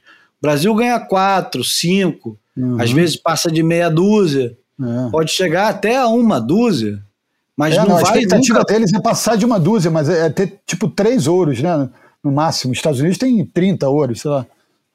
É, a, a Bianca, quando voltar para África do Sul, Porra. chegar lá com a, com a medalha de prata, que- principalmente ela, com uma, uma menina que saiu sem expectativa, Pô, Que a foi estudar, cara. tava- Ela se formou em administração recentemente, cara. Ela não tinha mais, eu, eu acho que nem a ideia de ir pro QS e voltar pro, pro CT, enfim. e é quase acidental a ida dela, né? Porque ela acaba se classificando pela ISA, né? É, é. E, enfim, ganhou da Stephanie. Pô, eu, eu- eu tenho que falar pra galera que eu, eu me lembrei vendo ela e a Stephanie de, um- uma bateria que eu assisti em 2013 em Kirra, na Gold Coast, de- dela com a Stephanie, que foi um baile da Stephanie, um solo da Stephanie.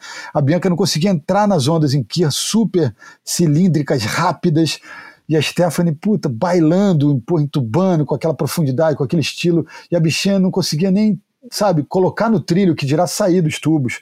E aí, cara, é, quiseram os deuses do, do Olimpo do esporte que ela tivesse essa oportunidade de, de ganhar da Stephanie nesse ambiente aí, com, com, com, com, com, esse ângulo aberto, com essa grandiosidade.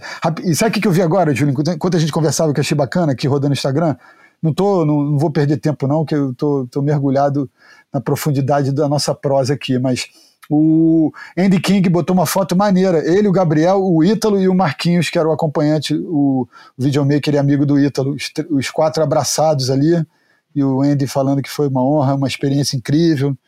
Enfim, é, ver, ver os dois brasileiros que poderiam estar na final juntos e não estiveram abraçados, num contexto que eu acho que é posterior à, à final, foi, foi legal. E o Andy é um, é um- é um tremendo personagem. Quem quiser seguir o técnico do Gabriel aí, King, né, de rei, Teeth, de dente, T-E-E-T-H 23. É o King Teeth 23 no Instagram. O pódio, o pódio do surf foi bem interessante, né? Porque tivemos dois japoneses, né? Tanto É. o Kano Igarashi com a medalha de prata quanto a Muro Tsuzuki com a medalha de bronze no feminino. É, um brasileiro, um australiano, aliás, é só um. Isso é engraçado, né, cara? Um australiano É. E, e, o mais curioso de tudo é, é obviamente, a, a sul-africana e a Carissa, que é havaiana e que compete no circuito mundial como havaiana e que agora ganha pelos Estados Unidos. Isso, isso não sei se, se vai levar para a WSL um, uma questão nova, né?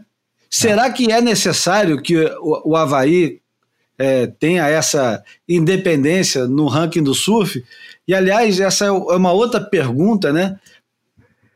O quanto que a Olimpíada vai influenciar na WSL a partir de agora? O quanto que vai mudar a WSL a partir do que nós estamos vendo agora? É, uma, uma, uma coisa você já está sugerindo, né? Que, que é essa adequação nessa relação, mas que eu acho uma distorção dessa regra global do esporte que a Olimpíada representa, que eu acho interessante, né? Essa, essa é a, o, o, a, a possibilidade que o surf de competição internacional se deu de homenagear aquela dita nação, que no caso é um Estado do ponto de vista geopolítico, mas é uma, uma nação, né? O, o Havaí já foi uma nação independente, aquela nação berço do esporte é uma honraria feita a, a, a essa origem, a esse legado, a essa importância. Eu acho isso uma, sabe, um, um, uma licença que o surf se deu que eu, que eu acho interessante, tem uma, uma narrativa rica, tem, né, tem essa questão de, de se colocar diferente do resto do mundo eu, eu já, já curto ser, ser diferente, eu acho, acho legal, mas eu entendo que isso pode, possa ser re, reavaliado e, e, não acho absurdo que pelo menos se, se debata essa, essa reavalia, reavaliação. Eu não acho que é necessário nem obrigatório, mas eu acho que é justo que se debata. Eu sempre gostei do fato do surf ser é. É, completamente descolado de qualquer outro esporte. Mesmo que você lembre sempre que as avaliações do surf podem parecer com ginástica olímpica uhum. ou com é, saltos ornamentais, sei lá mais o que. Mas eu sempre gostei dessa independência ou dessa autonomia do surf de não ser parecido com nada. É, nem é. com tênis, nem uhum. com golfe, nem com nem com boxe, nem eu com tá, nada. Tá, tá, tá, aí a minha dificuldade, talvez, de, de até de usar o termo atleta para se referir a surfista, tá nesse, tá nesse mesmo, tá nesse mesmo baú aí desses códigos e símbolos que eu acho interessante. Aliás, nós recebemos uma pergunta que é boa de responder agora. Ah, eu gostei, gostei muito da pergunta do Flávio Guimarães, 01, na época que a gente fazia o, hum. o Series Fashion, esse camarada já participava ativamente, ele não perde nada. Maneiro. Ele Sabe, pergunta assim: no futebol dizem que a bola pune. E no surf, quem pune é o mar, a escolha errada da prancha ou a remada errada na onda? É uma, é uma excelente pergunta, né, Bruno? Porque o que, que pune de verdade no surf? Ah, cara, eu acho que não é, não é, eu acho que nunca vai ser um elemento só, né? eu acho que um monte de coisa pode punir no surf.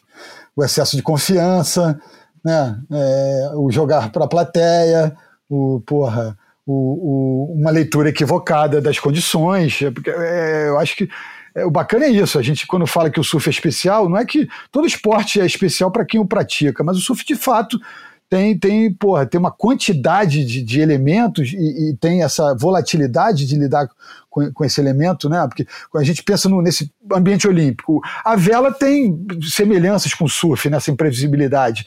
Mas uma coisa é o vento. No surf você lida com o vento, com a maré, com a onda. Então, assim, são mais elementos naturais para multiplicar essa imprevisibilidade, né?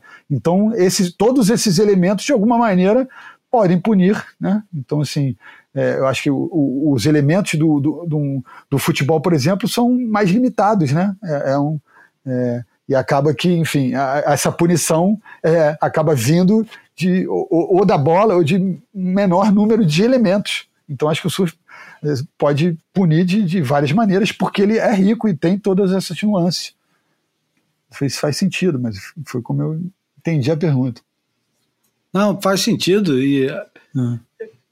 Eu, eu acho que é, o que pune mais no surf são, como, como, como tudo na vida, é, ah, vou, vou refazer tá. a frase. O, o que pune mais no surf, e aliás é, é a, é a nossa é, é o nosso clichê principal de todos. É esse, esse desafio, homem contra a natureza. Essa é a primeira coisa que pune, né? Quando você começa a, a julgar e, e começa a julgar as condições e, e fazer as escolhas erradas. Aliás, porra, esquece, Bruno, vamos fazer aquele silêncio agora para apagar tá essa bom. merda depois. Não ia falar uma coisa, mas ia aparecer piegas demais, foda-se. Tá bom, tá bom.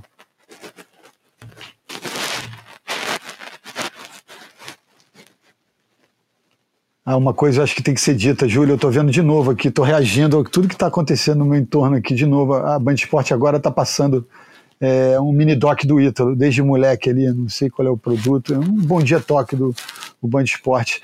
A, a, gente tem que falar isso, né? Porque a evolução técnica do Ítalo, né? Nos últimos, eu falei da Tati no começo do, do, do, do Boia, que, que é, é olhos vistos uma evolução, né? É, digna de aplauso, o, a capacidade do Ítalo também nesses últimos três anos, né, de, de entender, de observar, como ele, ele pega aspectos do Gabriel, de outros surfistas e coloca no, no, no repertório dele. E, e, um cara que não venceu no QS, né, se classificou para elite sem nenhuma vitória no QS, passa três anos de elite em branco, e aí tem aquela viradinha da tal da chave em, Bells contra o Mick Fanning em 2018 e as coisas começam a acontecer, cara, num, numa velocidade, né, muito própria, muito especial, né, assim, impressionante o, o, que ele, o que ele conseguiu fazer nesses últimos três anos, né, o número de etapas que ele conseguiu ganhar, a forma que ele conseguiu conquistar o título mundial, né, arrancando na, na, na numa, num duelo com, com esse com esse cara quase sobrenatural que é o Gabriel, né, que tem, tem todos os atributos, todas as qualidades, né? E, e, o, e o Ítalo, é, ele, ele trabalha em função de adquirir essas qualidades, né? Ele vai buscar, tem, tem esse... Não que o, o Gabriel não seja um cara dedicado e, e, lutador, mas o Ítalo tem essa, essa característica mais exacerbada, eu acho que de, de buscar, de, de, de, ser mais difícil a luta dele, né? Não sei se tem a questão da narrativa do nordestino, mas tem, tem, tem, tem, tem nuances muito interessantes nessa ascensão dele para esse ambiente tão tão, tão elevado do esporte, né, do alto desempenho, para esse porra, de novo, eu vou usar a porra da palavra Olimpo, que agora tem contexto para usar esse, esse Olimpo aí. Eu acho que ele. É, é, a gente precisa aplaudir essa evolução. E eu vou lembrar que eu fiz a live com ele no ano passado, e eu, porra, meu irmão, me explica como é que é, como é que você desenvolveu esse repertório. Porra, tu é de um lugar que os moleques, cara, aprendem a dar aéreo antes de executar um cutback. E aí eu, eu lembro isso. E até hoje eu não sei fazer essa porra direito, não, meu irmão. Então, assim, ele, ele é um, um, tipo de surfista diferente, sugênero, muito contemporâneo, né, cara? Eu acho que eu vejo ele surfar, às vezes tem essa, sabe, tem, me, me lembra um, meio um snowboarder, um skatista, e, e, claro que um puta surfista, mas ele tem uma maneira é, própria de, de executar alguns movimentos que, que, assim, que eu acho que às vezes não, nem são tão plásticos como os de outros surfistas, mas ele, ele é muito poderoso, né, cara? A forma com que ele fez tudo é, como ele consegue executar, porra, seja o, o, surf aéreo, o surf mais é, é, progressivo, como, como esse base lip marreteiro, né, destruidor de lip, que é, porra, amassando, tô revendo aqui de novo. O cara dá umas sapatadas naquela onda espumada e se projeta para cima da onda com, com um apetite que é, porra, é muito maneiro de ver. Eu acho que o João vai entrar. Opa! Salve, mister! Salve, galera! Pô, ah. dia pegadaço, um monte de coisa acontecendo, só consegui chegar agora na reta final. Ou não. Sim, mas, não, sim, não, não. Reta final acho que sim, né? Olha, no meu cronômetro. Ah, tá curto ainda. Vou fazer uma. Nem fomos pra porta ainda, João. Então, sabe aquela história? Porra. Então me apresenta. Não, antes tarde do que nunca. João Valente, Entra no. Como é que é? Entra no quarto, não, entra no, no grupo. João Valente entra no grupo. Nunca deixe para depois o que você pode deixar para jamais. Não, não, não, não, que isso, que isso. Pô, corri, tava lá em Lisboa, vim aqui para o Estoril e, é, e ainda bem consegui ainda chegar a tempo de dar meu pitaco. Quer dizer, você já deve ter falado tudo que tinha para falar, né? Falamos do purismo dos Jogos Olímpicos porque E suas pranchas brancas. pela primeira vez o, o surf de competição se viu obrigado a voltar às pranchas brancas e, de certa maneira, a Olimpíada impôs um purismo que já tinha acabado há muito tempo e é, uma, é uma- quase uma volta aos anos 70, né? Os surfistas sem, Esteticamente, talvez, mas o que, que vocês acham desse negócio?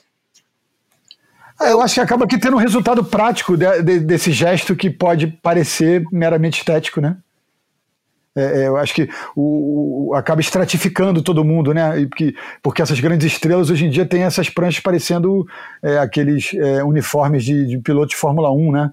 Então, quando eu acho que você é, estratifica todo falar, mundo. me deixa um pouco confuso esse, esse, esse critério, porque me parece herança de um, de um negócio que já não existe, né, cara? Me parece um pouco herança daqueles tempos em que o, as Olimpíadas era esporte amador, que não entrava profissional, que não participava, que tinha essa coisa, mas isso já caiu faz muito tempo, né, cara? E o, o futebol é o único esporte que não leva suas principais estrelas para pra, as Olimpíadas, cara, porque é uma guerra entre a FIFA, porque na verdade os jogadores de futebol são, são patrimônio da FIFA e a FIFA defende o seu patrimônio.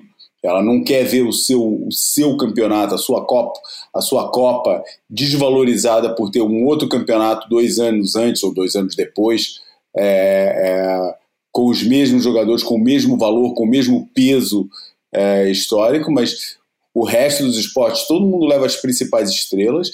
E me, pô, me soa um pouco estranho que os patrocinadores que é, possibilitam os surfistas de, de entrar, de, de, atingir o nível que permite a eles serem é, é, surfistas olímpicos ou atletas olímpicos, porque aí o caso transborda para outros esportes também, não tenham o, o, o direito a, a, a, usufruir dessa visibilidade que as Olimpíadas dão, cara. É, me, me soa muito estranho num evento é. orçamentado em 20 bilhões de dólares, cara. Pô, não é merreca não, cara. É muita grana, cara. Pô, Ou será seja, que um eu, evento eu acho que é um falso purismo, né? Na verdade, você. É, eu acho que é uma, é, sei lá, lavagem de amadorismo. Amadorismo no sentido é, não de amadorismo como contraponto de, de profissionalismo, mas amadorismo do, do sentido puro do esporte, Uhum. que não é por dinheiro e tal. Sei, cara, me soa muito estranho isso. Eu acho um, tem uma tendência para achar isso uma tremenda marra por parte do, do COI. É, mas o futebol pode se dar o direito, né, de, de, de não seguir É a essa. única instituição que tem É. capacidade de peitar o COI, né? Exatamente, o surf não tem esse tamanho para chegar, chegar né, dessa maneira. Ou, desafiar o poder constituído dessa maneira, né? É, mas não acaba ficar, então, Não, não vou dar as minhas opiniões sobre assuntos que vocês já, já, já falaram, já É. opinaram e tal. Não acho que o Medina foi roubado, não. Ah, Pronto, chegou num, chegou num lugar assim, importante, polêmico, mas importante. Cara, não acho, cara, não acho que foi roubado. Não foi, acho que não foi questão de roubo, não. A gente já viu, a gente sabe que o contexto das baterias conta na avaliação. Não devia, mas conta, cara. Pô, tem um monte de coisa que não devia acontecer, mas acontece. E a gente já sabe que o contexto, o momento, vale. Eu revi a bateria e acho que a, a primeira onda do canoa, que ele dá um aéreo e depois ainda dá um batidão antes de fechar, foi uma nota achatada. Entendeu? E eu acho que eles compensaram na, na- na- no, no aéreo. Não acho que o aéreo do, do, do, do, do canoa foi melhor que os, os aéreos do Medina. É, e eu acho que não tem nada a ver com a história do grab. No, no começo eu até argumentei, ah, teve grab, não sei o que e tal. Tudo bem, a gente está aplicando o critério de skate no, no, no surf, mas porra, e faz sentido porque na verdade as manobras até nasceram primeiro no skate que no surf. Cara, mas o contexto é totalmente diferente, cara. Pô, não dá para comparar skate com surf o tempo todo. Exatamente, é referência. Não, tem é momentos que. É. dá. Por exemplo, casca grossa mesmo, no caso do, do, do Medina, era o Medina ter feito um grab no, no, no, no, no aéreo dele, de backside. Aqui, rodando a rabeta É, daquele- do ponto de vista técnico seria um desafio, né? Porque Porra, é, a execução sem grebe é mais simples de back Com também, né? certeza, cara, com É. certeza. Mas mesmo assim, eu acho que tecnicamente o aéreo do, do, do- do Medina é melhor que o do, do Canoa. É, Eu acho que a nuance a favor do canoa é um pouco o pouso, que é, é, o Medina tem um pouso um pouco facilitado no final da Isso. espuma, né? E o Isso. canoa ele vai para base, Ele então isso pode base, é ter, isso pode na ter base. impressionado os juízes. Cara, mas é horizontal, Bruno, né, cara? O aéreo dele é horizontal. cara. Exatamente, essa é a desconstrução. Eu falei o muito pró, mais, o do que, é muito isso. mais do que o greve É, é, o é. fato do cara ser horizontal É. e de ter voado na junção. Enquanto Exatamente. que, o- que, o- que, o, que, o, que o Gabriel é, face, na, na- na- É. no lip, né, cara? É, é. Mas Isso, eu, eu, sinceramente, acho que, que era um resultado apertado. Como eu já falei, vai, aliás, eu afirmo isso, Júlia testemunha há anos que eu afirmo que o critério é, é um. É um, é um, é um é um plano aberto para encaixar qualquer para justificar qualquer tipo de resultado, cara. Naquela obsessão que o nego tem de, de querer fazer de, de querer fazer o, o, o, o surf ser objetivo, é, eles conseguiram construir um, um critério de um jeito que praticamente você consegue justificar qualquer resultado. Mas nesse caso aqui, foi um resultado de bateria apertado. A vitória ficava bem com qualquer um dos dois. E o Canoa sim beneficiou do contexto, mas o contexto joga, cara. A gente já viu o contexto jogar a favor dos caras que a gente está torcendo e contra os caras que a gente está torcendo. Acontece isso todos os anos, desde que o surf é de competição é surf de competição, que isso acontece. Fica sempre é, é, acenando a bandeira do roubo. Esse, É. para mim, me, me cheira um pouco a complexo de vira-lata, é de achar sempre ou que é vítima, ou que é ou, ou a celebração ufana da, da, da, da, da vitória. Mas isso funciona para todos os lados, né, João? Isso funciona para português, para americano, para australiano, para brasileiro. Isso chama torcida, né? Isso é uma, isso é uma, é uma balança, né, que está sempre desequilibrada. Claro, Por quê? cara, claro, é motivada a paixão, cara. Toda paixão é desequilibrada, né? E agora, e agora com esse novo adendo da Olimpíada, Isso é multiplicado, nós, né? É. não, nós ficamos, nós finalmente, agora, finalmente, tá, o, o surf tem uma grande ânsia do grande público. E agora, finalmente, nós temos expostas as vísceras do julgamento do surf. É. Então, pela primeira vez, nós vamos ter a, a dimensão exata do, do que é a subjetividade do julgamento do surf. E É, isso, como, como, disse, como disse o nosso amigo Guilherme, é, é, é a grande chance de ter uma boa discussão em torno disso, e aliás, é uma chance perdida ontem durante as transmissões, todas elas, imagino em inglês, em francês, em japonês, é, é uma grande oportunidade perdida de você discutir seriamente sobre critérios de julgamento, o que são, para que servem, quando foram feitos e como podem mudar para ser mais objetivos. E, e a pergunta principal: precisamos que eles sejam mais objetivos ou não? Queremos isso? É. Porque quando é gol, é gol. A bola precisa furar a rede? Não, não precisa furar a rede. Se passou da linha, já é gol. Não precisa nem levantar a rede. Agora, encostou na mão, não vale. Estava impedido, também não vale. Se o cara é, é, Sabe o que eu fez o. gostei, cara? Ah, Sabe o que eu gostei? Eu gostei, e eu já falo, eu não tenho um formato é, montado na cabeça, mas eu gostei muito da, da, da avaliação do, do, do campeonato de skate. Entendeu? Duas runs completas e cinco manobras.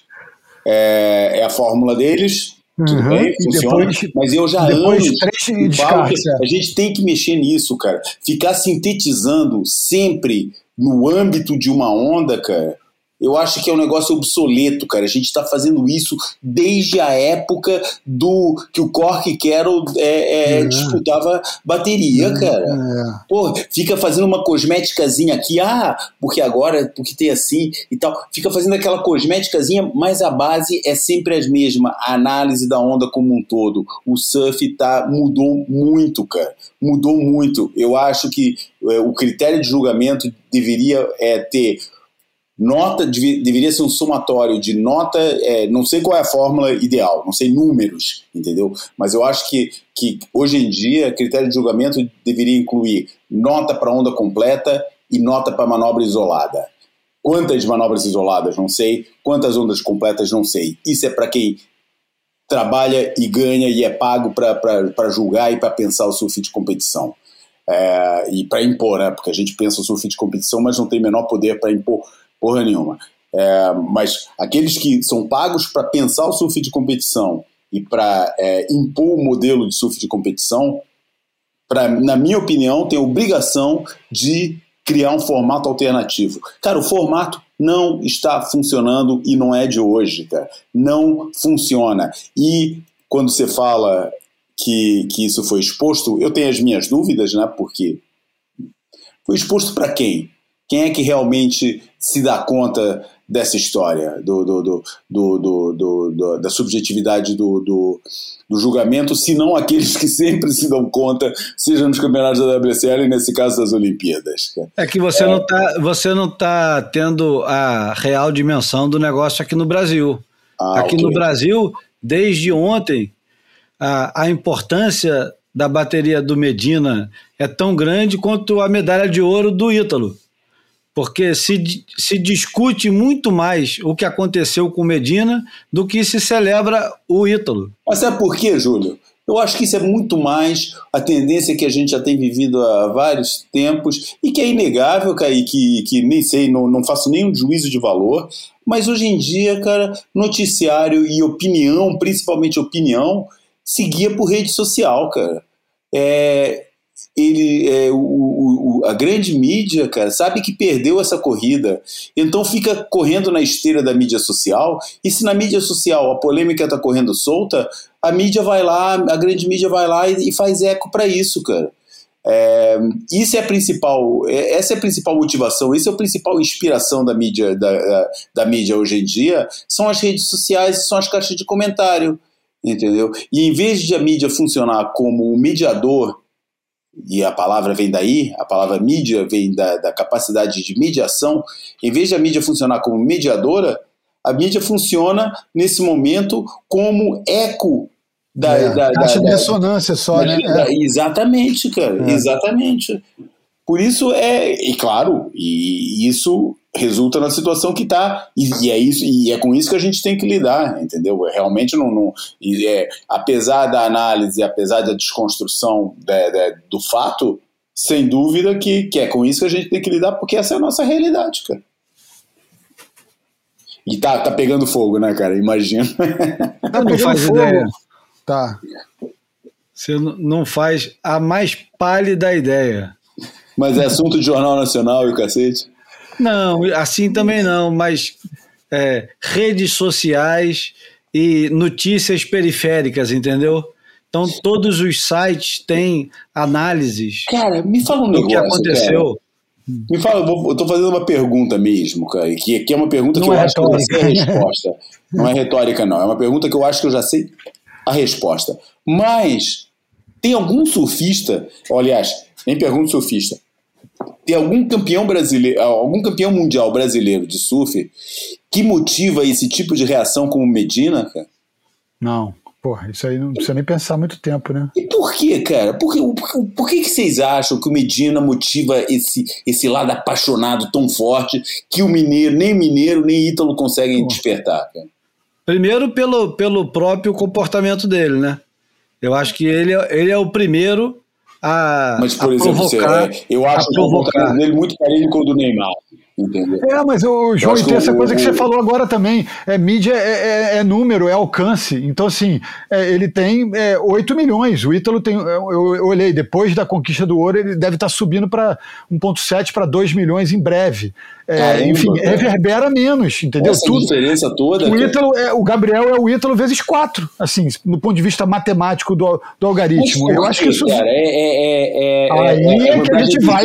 De ter sido o primeiro. Não, é, é por ter sido o primeiro, por ter sido abraçado pela Globo na época, né? Aquela ah. coisa meio comercial barra jornalismo andando de mãos dadas, né? O que parecia que era puro jornalismo, tinha a Gillette por trás bancando o patrocínio. Então, assim, o Jornal Nacional naquele dezembro de 2014, o Fantástico naquele dezembro de 2014, o Esporte Espetacular naquele dezembro de 2014, alçou o Gabriel ao, ao status de um ícone pós Gustavo Kirten, pós Ayrton Senna, e aí, pô, de cabo a isso, né? Ele a cabo disso aí, né? Ele a cabo disso, o empresário dele colocou ele próximo do Neymar, enfim, tiveram uma série de movimentos que fizeram ele estar próximo de personagens e ambientes que multiplicaram esse, esse alcance, né? Então, okay. é, tudo okay. que ele faz reverbera mais, não, não okay. tem jeito. E agora tem a, a, namorada, né? Tem um multiplicador, a, a mulher, que, que, que, é um multiplicador para um outro ambiente, né? De um ambiente que não está não tá acostumado com, com os símbolos, os códigos, as regras do surf, né? Uhum, que, que, parece que vive num permanente é, reality show. É, que, é, que, que, a vida desses caras já é um reality show porque eles são patrulhados, observados e Cara, filmados. Né? É, então. A, a, live da, as lives da Yasmin me lembraram a, a hum. Ana a ex-mulher do Almir Salazar aqui em Portugal, cara, pô, ela, ela horrorizava, cara. É, você viu? Ela horrorizava, cara. Sempre existiu, só tá multiplicado isso, né? É. Exatamente. É. Ah, e, e, tem uma coisa, eu, eu, a linguagem corporal toda do, do Medina em tudo que acontece é, com ele, quando ganha e quando perde, eu acho também que denuncia muitas coisas que estão sendo é, sanadas. Eu não sei nem se precisa ser sanada, mas é, sem dúvida eu acho que um, aquele Gabriel que parecia que estava tão maduro esse ano, né? O cara se, se é, emancipando da família e tal, voltou um pouquinho para aquela ostrinha dele é, depois do que aconteceu. Tanto que ele não, ele não foi para beira receber o, Ítalo. Cara, eu acho isso. Não ficou para assistir a, a cerimônia de, de, entrega de medalha, cara. É, e esse tipo, esse tipo de coisa é, é, é, um comportamento quase infantil, porque. Quase? Não é, não é, não é mais em torno dele, entendeu? Acabou. Agora a, a sua, a sua participação terminou, mas o Brasil continua. Esse Brasil que você diz amar tanto, continua em competição. Então é hora de você se despedir de toda a sua seu orgulho, sua sua dor e ir celebrar os colegas de trabalho, os amiguinhos que você diz que merece, que torce tanto. Acabou, agora vai lá, aperta a mão, carrega no colo, faz questão de celebrar, mas não é fazer questão de celebrar para aparecer na fotografia. É porque é importante, cara. É importante para o assim, é. e é importante para ele. É, é importante para o surf brasileiro. Faz o teu pleito depois, olha só, depois com quem eu posso falar sobre tudo que aconteceu? Eu queria debater. Vamos trazer, pô, vamos trazer alguém da WSL para conversar com alguém da ISA? Vamos combinar um, um, né, um fórum, vamos combinar um encontro porra, online para as pessoas debaterem novas possibilidades, né? Mas, a gente passou por isso esse ano é, já, né? A gente passou. É. Quando aconteceu a aquela bateria do Kona Coffin com o Ítalo Ferreira e o Ítalo não passou a bateria, dando aquele aéreo rodando, essa comoção ficou pequenininha dentro do surf, mas ampliada dentro do nosso universo de um jeito que, pô, era o fim do mundo. E para o Ítalo também era o fim do mundo, né? É, é. Aliás, é bom dizer que o Ítalo Ferreira é campeão mundial, o último campeão mundial, é o último não é o último, mas é o, campeão mundial do ISA no Japão. Agora é medalhista de ouro na Olimpíada. E vamos ver, porque. Porra, é... eu pensei muito nisso. O que vem pela frente aí, o Gabriel fez uma temporada absurdamente poderosa e ele pode ficar sem nada no final do ano. Eu acho ao contrário, cara. É. Eu acho ao contrário, porque é, se acontece como a gente está habituado a, a assistir, o Gabriel agora vai entrar no circuito mundial de um jeito que qualquer cara que passar na frente dele vai ser atropelado de um jeito que, a não ser que aconteça um milagre espetacular em Trestos, e eu sei lá qual é o milagre que pode acontecer, uhum. vamos supor, é, ficar muito pequeno, e mesmo assim, porque a gente já viu o, o, Adri, o Adriano, o Gabriel e o Ítalo eles mais ou menos se equivalem. Um tem muito mais energia do que o outro, o outro é um pouco mais. É, tá não é um pouco, mas está um pouco, estava pelo menos, mais maduro competitivamente, enquanto o outro está explodindo. Aquele momento que foi o momento do Gabriel há dois anos atrás, três talvez, que é o Ítalo, mas ele, ele se equivale muito. Se a rabeta vai um pouco mais para fora, ou se o, o, o voo vai ser um pouco mais rápido, igual um que ele quase acertou, o, o Ítalo quase acertou um na, é. na, na semifinal. Queria que foi para o 720, né? Sei lá. Que foi uma velocidade tão absurda, cara, que ia ficar meio estranho. Porque o cara dá 10 naquilo e depois dá 10 num parecido com aquele, o outro ia parecer lento, né? Claro. De qualquer ia, forma. Pagar, ia pagar Kobe Aberton. Não, de qualquer forma. O, o Medina agora vai para. Vamos lá. México, Chopo e Trestos. Ele já está garantido em Trestos, o Ítalo não está garantido em Trestos, mas eu é. diria, se não fosse é, muita pretensão, eu diria que é óbvio que ele vai. Óbvio. A chance dele não ir é, é. existe matematicamente, mas é uma coisa quase fantasiosa, empírica, sei lá.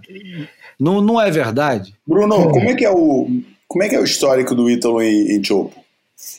Cara, o Ítalo não, não tem, eu acho que, nem, se não me engano, nem semi, né? Enfim, quartas ele tem, quartas eu sei que ele tem. Só que ele é um cara que, que melhora cada, cada caída Exatamente. que ele dá, ele fica um pouco melhor. E é. ele é o tipo do cara que. Ele é, é destemido, né?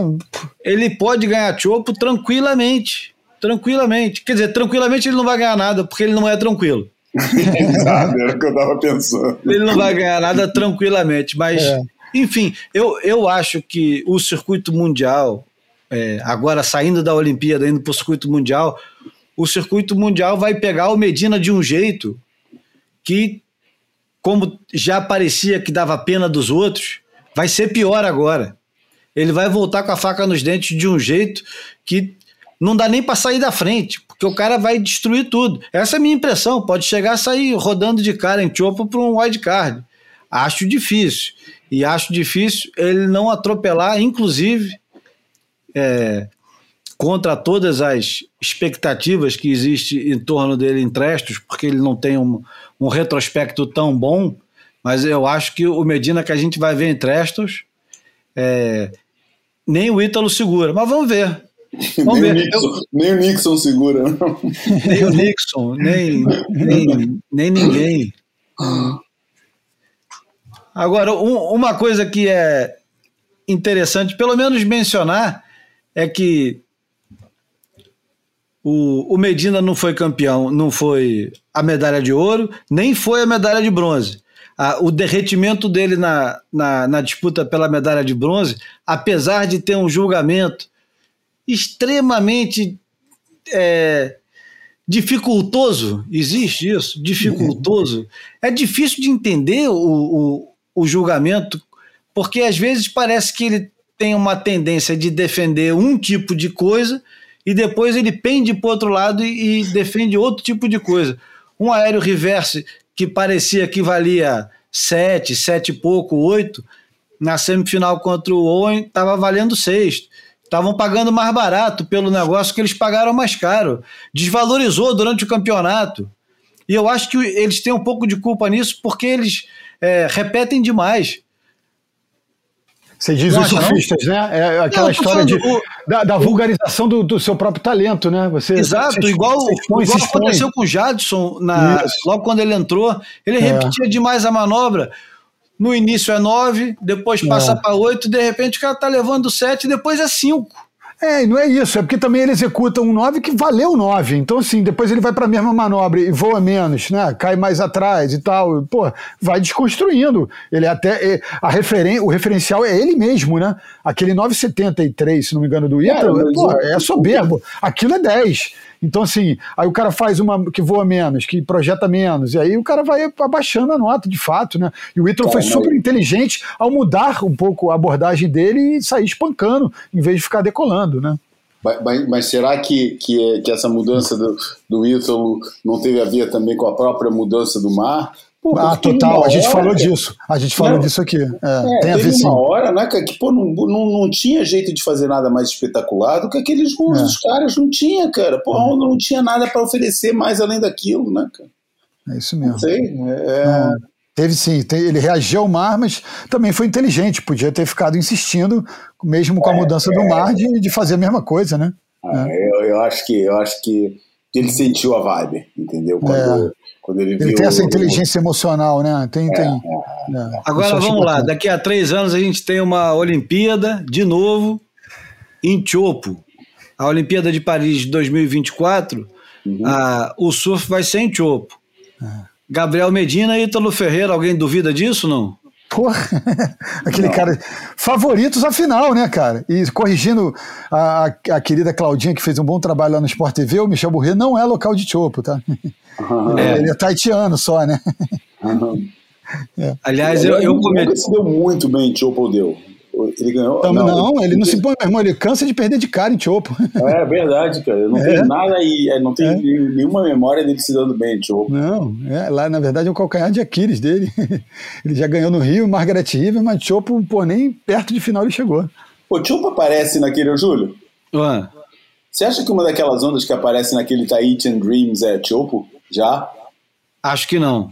Não, né? Acho que não. Tem uma onda casca grossa lá que eu lembro que tem uma sessão final que fecha em cima dos caras, que é, que é, coisa- mas não tem nada a ver com Chopo, né? Eu acho que não, mas não tenho certeza não. Arsene Harry-Hole, é, já nem lembro mais quem era. Aaron Napoleon, né? Aaron Napoleon e VT Davi, molequinho, É. fazendo os tubos de layback. Com música, Então- de, com música de, do, do Demis Russos. Mas vamos fazer agora um- uma, uma projeção aqui de leve. Com o que a gente tem hoje. Chopo em 2024. é, medalha de ouro Medina, medalha de prata Ítalo. Trestles 2028, porque Los Angeles é 2028, né? Isso, isso. Ou Medina, será que eles vão pro rancho? acho, acho, é, zoando, acho difícil. Aliás, isso foi uma discussão. É. Foi uma discussão que a gente não teve. Se, é, É. se a WSL tivesse conseguido impor o, o modelo dela ao, à Olimpíada, seria numa onda artificial. Possivelmente na onda do, do rancho do Kelly, que eles tinham é, planos de construir no Japão, mas acabou que tem uma Wave Garden no Japão, não tem? Mano, tem, não sei se, nem sei se é tecnologia Wave Garden, não, mas todo mundo, a Carissa foi visitar lá, Pacific Dreams, esqueci o nome agora. Tem Porra, toda a pinta de Wave tem uma Garden. qualidade maneira. É, aliás, as manifestações anti-Wave Garden é, no País Basco são motivo para a gente pegar num outro boy aí. Ah, Opa. no próximo, sem dúvida nenhuma, que é a- o, o, Hum, o assunto é fascinante, né? Porque exatamente no lugar é. onde nasceu, é. Exatamente. Os caras estão falando, não, aqui não, meu amigo, vai construir para lá. Mas tudo bem, mas não vamos, não vamos adiantar o assunto, vamos deixar para É. semana que vem. Bom, mas a, a novidade, continuando, depois de Chopo em 24, Trestos em 28, vamos supor que seja Trestos, pode ser também, quem sabe, Malibu. Vamos... Imagina que coisa engraçada. Pode ser. É muito mais, é muito mais próximo é, de uma imagem californiana Ah, é. de, de LA, né? Muito mais. A própria, né? E agora a gente tem Brisbane Opa, ô, ô, ô, ô, 2032 coach aí. É. e com é, a possibilidade de Snapper Rocks. Quer dizer, aos pouquinhos a WSL ela vai se insinuando né, para a Olimpíada, como quem diz, não tem nada certo, mas como quem diz assim, vocês podem fazer a Olimpíada igualzinho a gente faz o circuito mundial, só que de quatro em quatro anos. é, mas é, é uma real, né, cara? A gente tem que reconhecer que o nível é, o nível dos surfistas WSL comparado com o nível dos surfistas ISA, ou seja, aqueles surfistas que são que até tem, conquistam os campeonatos da, que são, re- que são da, da- no âmbito da ISA, mas ainda não, não, não fa- até, apesar de competirem no WQS, nunca chegaram no, no, no WCT. Cara, o nível é muito, é, é muito diferenciado. Ah, é. É É. muito diferenciado. Tá. É, é outra divisão. Que pode, não quer dizer que no momento desse não pode acontecer uma zebra. Pô, isso é a magia do esporte, né, cara? Que é, sabe, é, nunca se sabe quanto mais fraco. Ah, falamos da, da Yolanda, inclusive, falando em zebra. porque, Inclusive a Yolanda, eu né, Conheço cara? Porra. pouquíssimo dela. né? Né, porra, de, de eliminar a Joana Defei, porra, a Joana É. Defei é uma das, candidatas ao título Favoritíssima. desse ano, Depois cara. da Porra. Carissa, talvez fosse, porra, a segunda, né? Nessa, nessa. Exatamente, cara. E, e ela, enfim, foi, foi mas, mas na verdade, se a gente for olhar, porra, são, são circunstâncias de um campeonato numa que é difícil para qualquer um, num, porra, a- a- o mar tá um mar muito difícil é, e quanto mais a situação é assim, mais aso, eu acho que mais chance dá pro, pro, para zebra acontecer. Mas a verdade é que zebra só aconteceu do, do- esquecendo a história do Medina momentaneamente, que é zebra. É zebra. Até aí tudo bem, independente da, da, da- da justiça do resultado ou não, para mim Medina perder para Canoa e Garache para Owen Wright é zebra. É. É, e eu, se tivesse que botar minha grana, não era nenhum dos outros dois que eu ia botar, cara. Mas, é, é, tirando esse, esses coisas aí que é entre surfistas de, de World Tour, é, cara, a zebra só aconteceu até as quartas de final. Das quartas de final para frente, cara, não deu outra, cara. É, o, é os surfistas do World Tour é que tem um nível, entendeu? Ah, tem a Amuro, né? Amuro Suzuki. Não, mas ela tá O estreando, Amuro é o Júlio. Cara. O Ela, ela, é ela, ela é estreante esse ano, é que a gente não percebeu ela, que ela não se deu muito bem. Ah, pô, ela entrou na, na, na primeira etapa de, lá de, de, de Newcastle e não saiu mais, cara. Tá lá desde essa época. Por isso- Oportunamente. oportunamente em cima da, da, da, da, da, da, da Courtney Conlove ter se machucado. Mas tá fez- lá. E fez fez estragos, já né? fez os É, estragos. Nas primeiras fases, mas fez os estragos já. Botou aquela mãezinha dela pra pular lá na areia. Em vários campeonatos. Mas Bom. agora no outro, no outro tema aí, teve, teve gente aqui nos grupos, eh, nos meus grupos aqui em Portugal, peguei gente celebrando os resultados, falando que o Japão vai ser a, é a próxima potência do surf mundial. Puxa vida. Eu, eu achei engraçado que o cara falou, é, pô, eu falo isso há anos. eu escuto essa história desde que o Takao Kuga era o competidor do circuito, cara. Assim fica fácil, né, cara? Mas vocês acham que isso é sinal, cara? Pô, porque a minha tendência é achar que esses torneios de mata-mata, né, que no fundo é o que é, um, uma jogo, as Olimpíadas é o equivalente do mata-mata do, do, do, do, campeonato, do- dos títulos mundiais de, de surf, né? É, você acha que isso é representativo de alguma coisa? Que existe uma massa crítica grande de surfistas no Japão capaz de gerar grandes surfistas, a gente já sabe que é, e gera. Agora, É. daí é gerar grandes campeões do World Tour. não, não. Eu é acho que assim, vamos lá. né? Vamos, vamos falar um pouquinho do Japão que ninguém conhece. Isso. Vamos falar um pouquinho do, do Japão desconhecido e o Japão que o pessoal prefere manter é, escondido. O Japão tem altas ondas.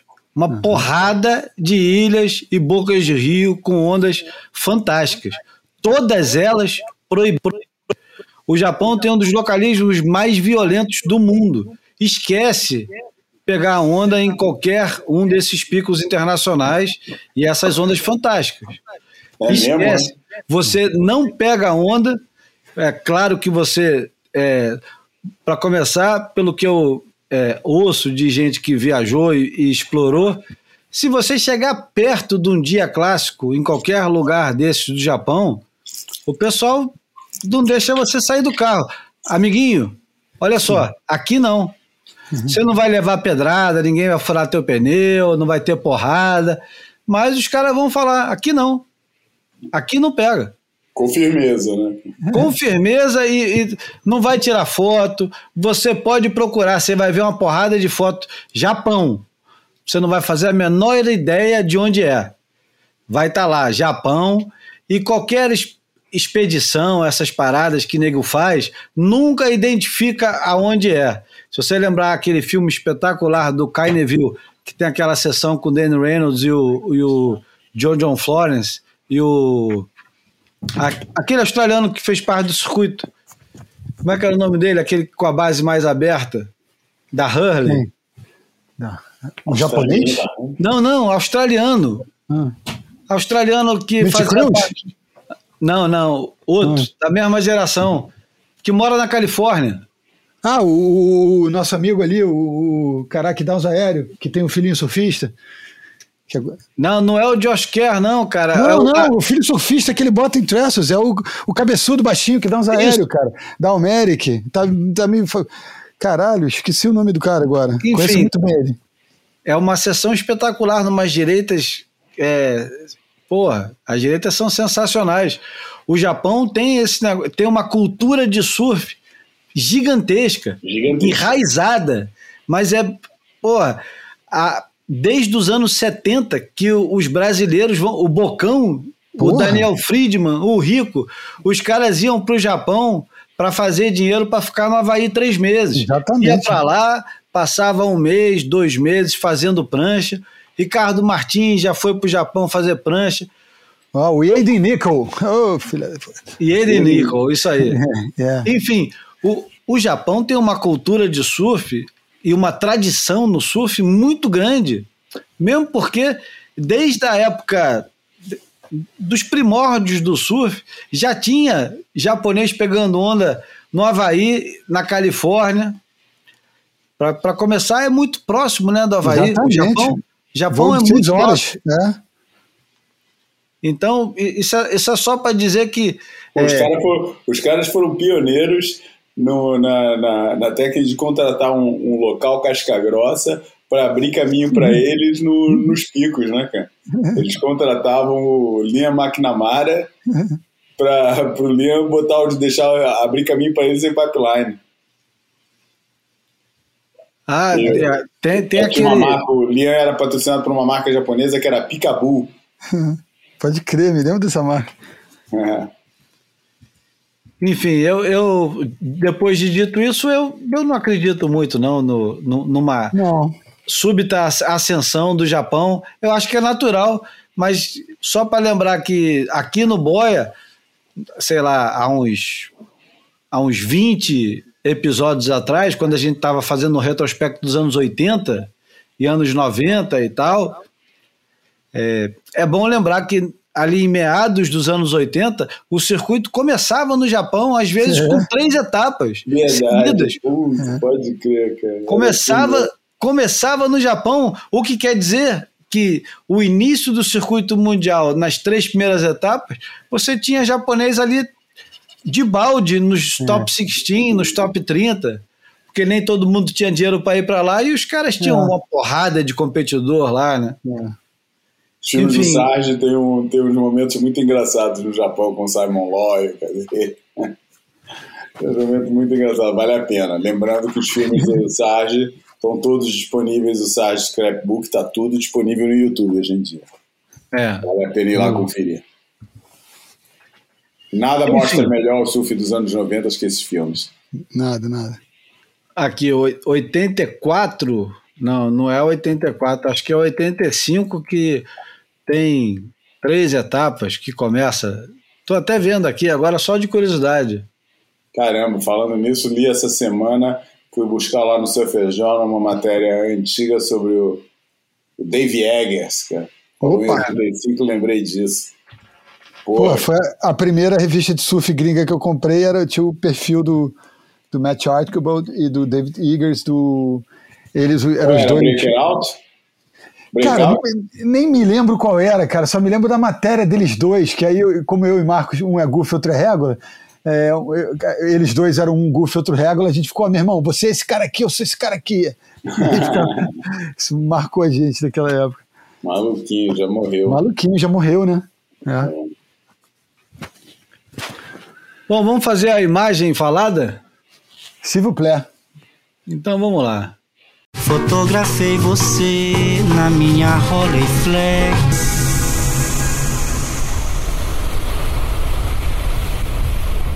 A imagem falada dessa semana é, não deu para escapar. É uma foto linda. Depois tem que inserir o nome do, do fotógrafo.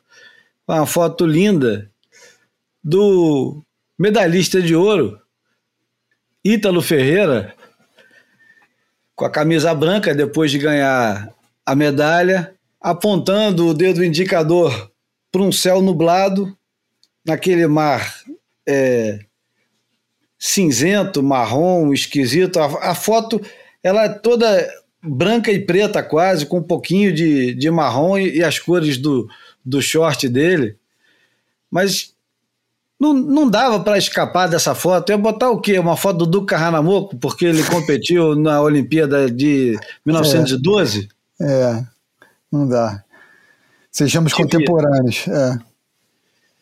E, e, essa foto, é, por mais que a gente tenha é, os nossos.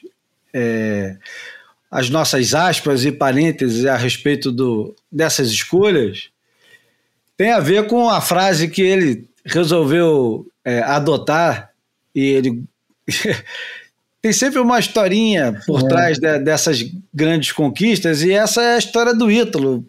É, é, é, o que ele acredita, né? Como é que é, o que, que ele falou mesmo, Bruno? É, diz amém que vem, que o ouro Pô, vem. Não, diz amém que o ouro vem. ouro vem. Essa frase é linda, cara. diz amém que o ouro vem. É o, o Ítalo agradecendo aos céus é, pelo, pelo ouro conseguido, pela, Enfim, é, é, é, uma, é uma foto bonita pra caramba, é um, momento de, de, de conexão entre ele e o que quer que ele acredite. E achei que era oportuno usar essa foto. E você achou onde ela, Júlio? Cara, tá no Surfline. Eu preciso, eu preciso aqui ah, tá. dizer tá. o nome do, hum. do cara que tirou a foto, né? Calma aí que eu preciso ah, dizer o nome do camarada que tirou a foto. Tá. Não é do Marquinhos que estava com. Não, é do Sean Evans, da hum. Isa. Ah, ok, hum. Sean Evans. É do Sean Evans. Sim, senhor. Salve, Sean. e eu até podia usar a foto dos três surfistas no pódio, né? O Ítalo com a cara inchada de tanto chorar, o Owen Wright do lado dele, que mesmo com ele em cima do pódio ainda é mais alto. é, é uns quatro dedos mais alto. Mas o homem estava amarradão também. Gostei de ver a comemoração do homem. Foi, foi, foi legal. E o, e o Canoa, super feliz com a prata dele também. Eu acho que foi, foi, foi bom para todo mundo. Foi, uhum. foi, foi um bom negócio as Olimpíadas. Apesar de toda a antipatia que eu tive por esse projeto desde o início. Afinal de contas, era uma coisa que invadia, uma coisa né? Aquele é. ambiente que a gente julgava é, imaculado, era só nosso, e agora todo mundo vai ver. É. Foda-se. É. Agora a bolha estourou. Por quanto tempo a gente não sabe, né? Agora, o que, que emociona mais? É, Ítalo no Japão, Medina, Ítalo ou Mineiro em Pipeline, ou Gabigol no, no Peru. ah, são emoções diferentes, né? São emoções diferentes. É, é muito diferente. É. Mas eu acho que Ítalo Gabriel e Pipeline é especial. Não, eu acho que o, o peso da. Eu, eu não, do Pipeline, de Pipeline que eu me emocionei mais foi Mineiro. Cara. Eu também. Com Mineiro, com, é, com Mineiro eu chorei e eu, eu me também. lembro de ter mandado uma mensagem pro Fabinho Gouveia no dia. E ele falou, porra, cara, eu chorei também. Aí eu até perguntei, você chorou quando o Mineiro, quando Medina ganhou? Ele falou, porra, quando o Medina ganhou, eu não chorei. Mas com o Mineiro eu chorei. Porque o Mineiro é aquele cara que todo mundo se, se relaciona. É hum. o cara que teve que lutar, porque, porra, não que o Medina não tenha lutado, mas são lutas diferentes, né? São. Principalmente porque o, o, Mineiro viu o Medina conquistar uma coisa que ele estava ah, é, batalhando há muito mais tempo. É, é essa, né, essa narrativa aí é foda. O cara tava com o pé para cima em casa, sabe, sem poder andar direito, vendo o cara campeão antes dele. Então, e ele conseguir na temporada seguinte ganhar de todos, ganhar do cara e, e ainda ganhar o evento final é foda. Mas assim, é em, mais, né? é, em loco eu, eu, chorei em todos, né? Então assim, chorar para mim não é parâmetro, eu choro, eu choro em todos. Então mas é, é eu sou uhum. manteiga derretida mesmo e, e vamos nessa. Pô, hoje foi brincadeira, né, cara? Quando eu escuta, fiquei escutando a narração daquele maluco que eu não conhecia, Ah. Quando o cara me solta aquele, Ítalo, você é ridículo, puta. Aí eu tava, que até ali eu tava segurando, mas depois dessa, cara, dei É. aquela risada que já veio lágrima, já veio tudo junto, daí não parou mais, cara. Aquela entrevista foi muito emocionante também, cara. Depois no estúdio, o Tec chorando, o Geraldo chorando, pô, foi, foi um momento especial pra caramba. Eu fiquei me perguntando, cara, será que é. Será que a mítica das Olimpíadas teve a ver com isso? Cara, tem que ter a ver. Né? Tem, que ter tem a ver. claro, cara, a gente vê o Ítalo ganhar o tempo inteiro e nunca É. é essa, essa emoção, cara. Claro, tem a ver, tem a ver.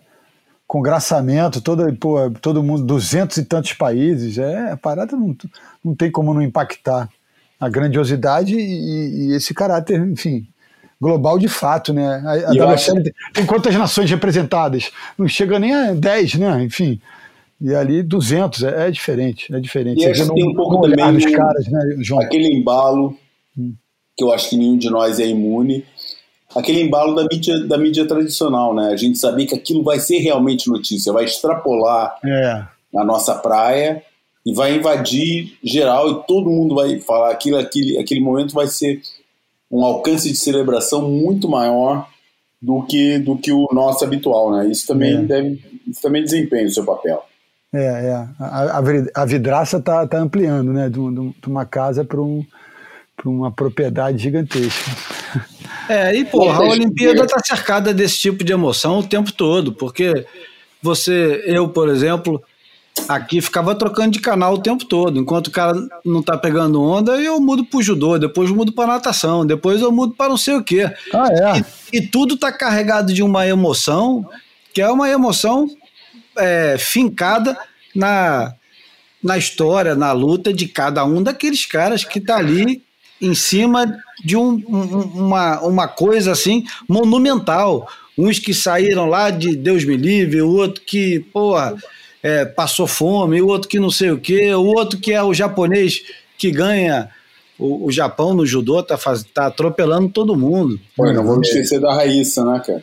E não vamos esquecer da Raíssa, que Porra, eu- é, podia essa, ser. essa me emocionou mais do que tudo, porque tem aquele negócio da. É, é- é um clichêzaço, né? Mas a pureza do, do, do momento todo, e porque não era só ela com 13 anos, né? Tinha uma com tre tinha duas com 13, uma É, com o- 16. Isso, o pódio é uma com 16 e duas com 13. E aí você fala, caramba, cara, olha só, as- e isso não é nem a nova geração, isso é a próxima geração. né? A próxima geração se apresentando. É quase tipo você vê aquele final Caralho. de Cidade de Deus. né? A caixa baixa, né? Da caixa baixa. Caixa baixa que vai tomar o poder, hein? é inacreditável. Tô- pô, a gente tem filhos, né? Todos nós com idades próximas aí. A minha, a minha tem exatamente 13. E ela teve um acidente de, de bicicleta esse final de semana que eu tive que levar ela para o hospital tomar ponto. Cara, pô, são, são crianças, cara, indefesas, né? Tipo, e a menina tá lá naquele ambiente, porra, grandioso, performando, executando, porra. A Quantos narrativa anos a Nádia Comaneci tinha? Quando uma, Acho que tinha. Tinha 15, 13. 13? 13. Ah, então é sinistro. É, ela foi a, a, a- Raíssa foi a, a medalhista brasileira mais jovem né, da história, porque eu acho que teve gente competindo um pouquinho mais, mais nova, mas também é, é muito tempo atrás. E foi a primeira medalha no Brasil, né? Não foi não? Não, a primeira foi do Kelvin, também no skate, no dia Ah, é anterior. verdade. É, ela foi, aquela. Que É. também teve polêmica, né? teve, teve. E aí, enfim. é, Eu não entendi essa- bem o que que é, mas é com, é com a. com- diz que no Brasil tem duas, tem duas é, entidades de skate. Não é não? É, não, é, é essa corrente, essa é um pouco o Kelvin, é, o Kelvin é identificado com esse pragmatismo lá, Adriano, de competidor eterno, competidor competindo Ok. o tempo inteiro. E aí a, a galera do skate tem, tem essa tem uma, uma, uma subtribo é, competidora e a subtribo lifestyle, que os caras chamam. E aí é, eles não se comunicam tanto, aí tem as questões pessoais. Tem, parece que na CBSK tem um, tem um presidente atual que facilita a vida de alguns e dificulta de outros, então esses grupos estão meio é, antagônicos. Pô, pelo menos não é uniforme, né? Pô, porque nego, pô, o vagabundo adora botar o skate como é, o bastião da integridade, né? Principalmente É. comparado com o surf. É. Os caras no skate são tudo assim. Não, porra, é, ainda bem que é mais diversificado do que isso, né? Se Ah, bem é que eu acho legal. legal essa imagem da, da, da, da integridade do skate. Não, não, ele, ele tem integridade de fato, né? Mas eu acho que você falou bem. É, é esse, esse, esse imbróglio com, com o Kelvin é, mostra que, porra, não dá para ser, né? 100%, não dá para ser tão ingênuo de achar que é, é, sempre daquela maneira e esses códigos claro. são, são herméticos, né, cara? Vai claro. ter sempre alguém que vai, vai querer passar o largo, enfim. E, e esse pragmatismo que a Olimpíada sugere vai, vai trazer para o ambiente do skate também esses questionamentos, como a gente está fazendo em relação ao surf. Né? Uhum. Bom, vamos para o Almanac encerrar esse negócio aqui, que já tem duas horas e tal. Aí. Vocês vão ficar surpresos com o Almanac. Almanac flutuante. Como esperado, né? O Boia sempre. É, quando você acha que ele vai falar de uma coisa, ele dá um cavalo de pau e vai para outro lugar completamente diferente.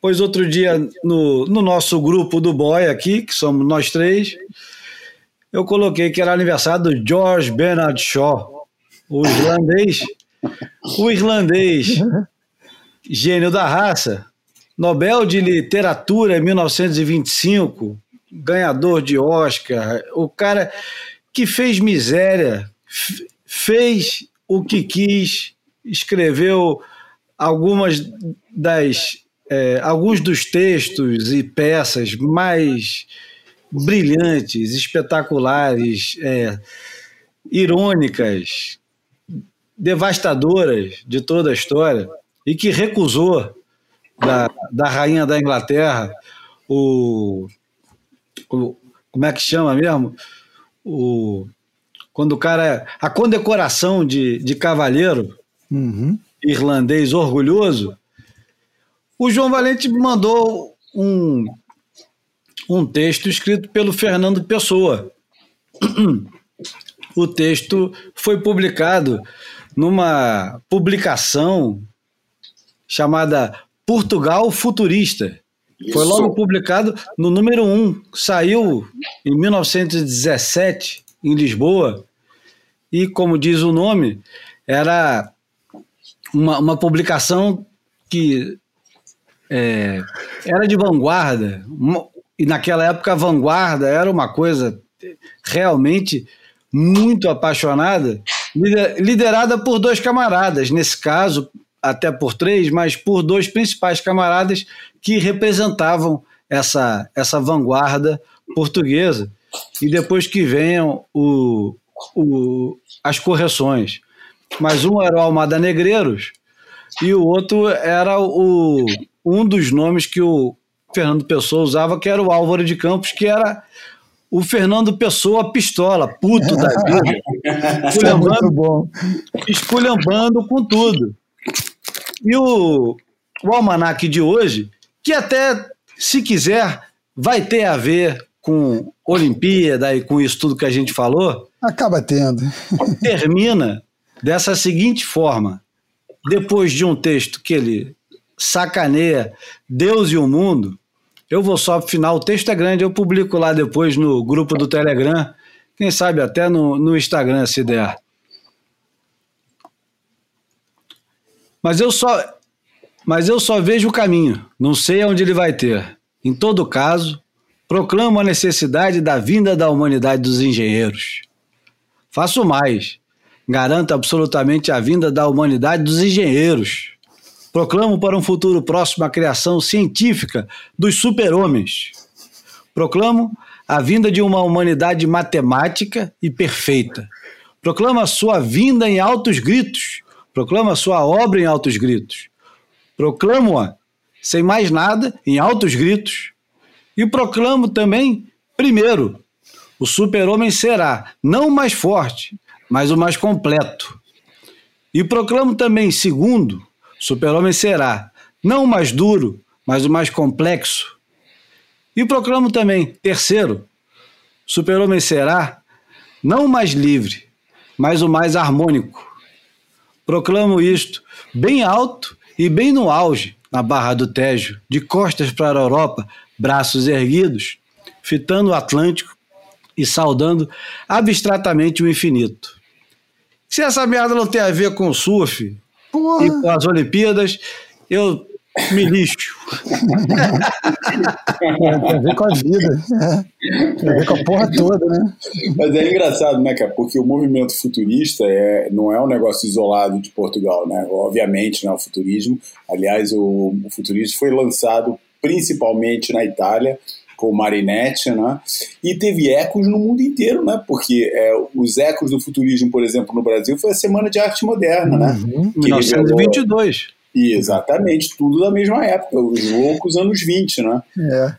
E, e, e o, o, o, tava todo mundo querendo inventar esse novo homem, inventar essa nova, né, derrubar tudo que eram os ídolos passados e tal, e inventar uma nova sociedade e, e foi uma. É engraçado a gente pensar hoje em dia, porque hoje em dia é fácil você ver, ver essas histórias no, no, no, no, mundo global. Mas na época, cara, com essas coisas acontecendo com a velocidade que a informação é. circulava naquela época, porra, era um, foi um é. negócio muito. É, a, a, a, sincronicidade da coisa foi. A sincronia da coisa foi um. um é, quase surpreendente, né? É, é, eu, aquele livro do, do Ricacho sobre, o, sobre a República, como é que é, o balneário carioca dos anos 20, que né, fala da, do, do, do, do da, da, semana de 22 que a galera se reunia e, contratava uns amigos para ir é, durante os eventos que aconteceram em São Paulo, vaiar os eventos de, de poesia para criar um, um, um reboliço, para criar uhum. um, um factoide de que as coisas estavam sendo tão revolucionárias que a sociedade constituída estava se revoltando. Era uma coisa meio feita de dentro para fora, enfim, tinha umas nuances interessantes dessa, dessa história. Ah, aliás, pode botar esse livro na minha lista para novembro, viu, Júlio? ah, pode deixar. Tá. mas, mas, falando em George Bernard Shaw uhum. é, no irlandês, né? Pô, que paizinho para gerar escritor, hein? É brincadeira, né, Irlanda, né, cara? E música boa, né, porra? E música boa, né, cara? Porra, cara. Eu vou te falar, eu tive. É o frio, o confinamento. Há dois anos atrás. Hum. E, cara, é, é apaixonante a cidade, cara. É apaixonante, cara. Bom, bora lá. Vamos? Vamos. Vamos, vamos para a porta? Vamos para a porta, que eu tô cheio de fome. Bom, queria dizer, antes de terminar, queria dizer que esse programa, eu usei a camisa, enverguei orgulhosamente a camisa do Nanicão, onde eu jogava minhas peladas de terça-feira, e nessa camisa tem uma fotografia do nosso querido amigo, grande jornalista, que hoje se tivesse vivo, estaria cobrindo as Olimpíadas ah, com é. muito garbo. É, Vitorino Sherman. E já que estamos nesse negócio de emoção, eu hoje peguei a camisa e falei, porra, vou gravar sobre as Olimpíadas. Tem um cara que estaria lá hoje e que estaria fazendo uma leitura adulta do que está acontecendo e não uma coisa ufanista, infantil e gratuita da, de toda essa celeuma em torno de surf, de resultados e de é, como se dá o julgamento e todo esse negócio, seria o Vitorino Sherman, que o João Valente não teve chance de conhecer, mas o Bruno conviveu bastante e é um amigo muito querido que pegava, pegava onda conosco, entendia tudo de futebol, também entendia de futebol dentro das quatro linhas, jogava o fino enfim, eu queria só dizer isso antes de me despedir dos meus amigos. Bruno Bocaiúva, que me acompanhou durante o tempo todo. ah, é sempre um prazer, Júlio. Pô, sentimos falta do João no começo, ainda bem que ele pôde participar aí desse, desse grande finale. E, pô, foi, foi, teve muita emoção. É, emoções conflitantes, mas emoção, emoção. E, porra, vamos nessa, que venham mais emoções pela frente. E o João Valente, sempre necessário, chegou tarde, mas chegou. Tarda, mas não. Tarda, mas não falha, ou falha, mas não tarda. Ou, ou talha, mas não farda. Ah, cara, diz amém que o ouro vem, cara. Esse vai ser meu novo lema agora, a partir de agora. É, esse vai ser o meu, o meu slogan para levantar o astral. Bom, vamos terminar. Até terça-feira que vem. Vamos terminar esse boia número 107 com uma música de 1995 do Spiritualized, que tem a ver com o nosso medalhista de ouro.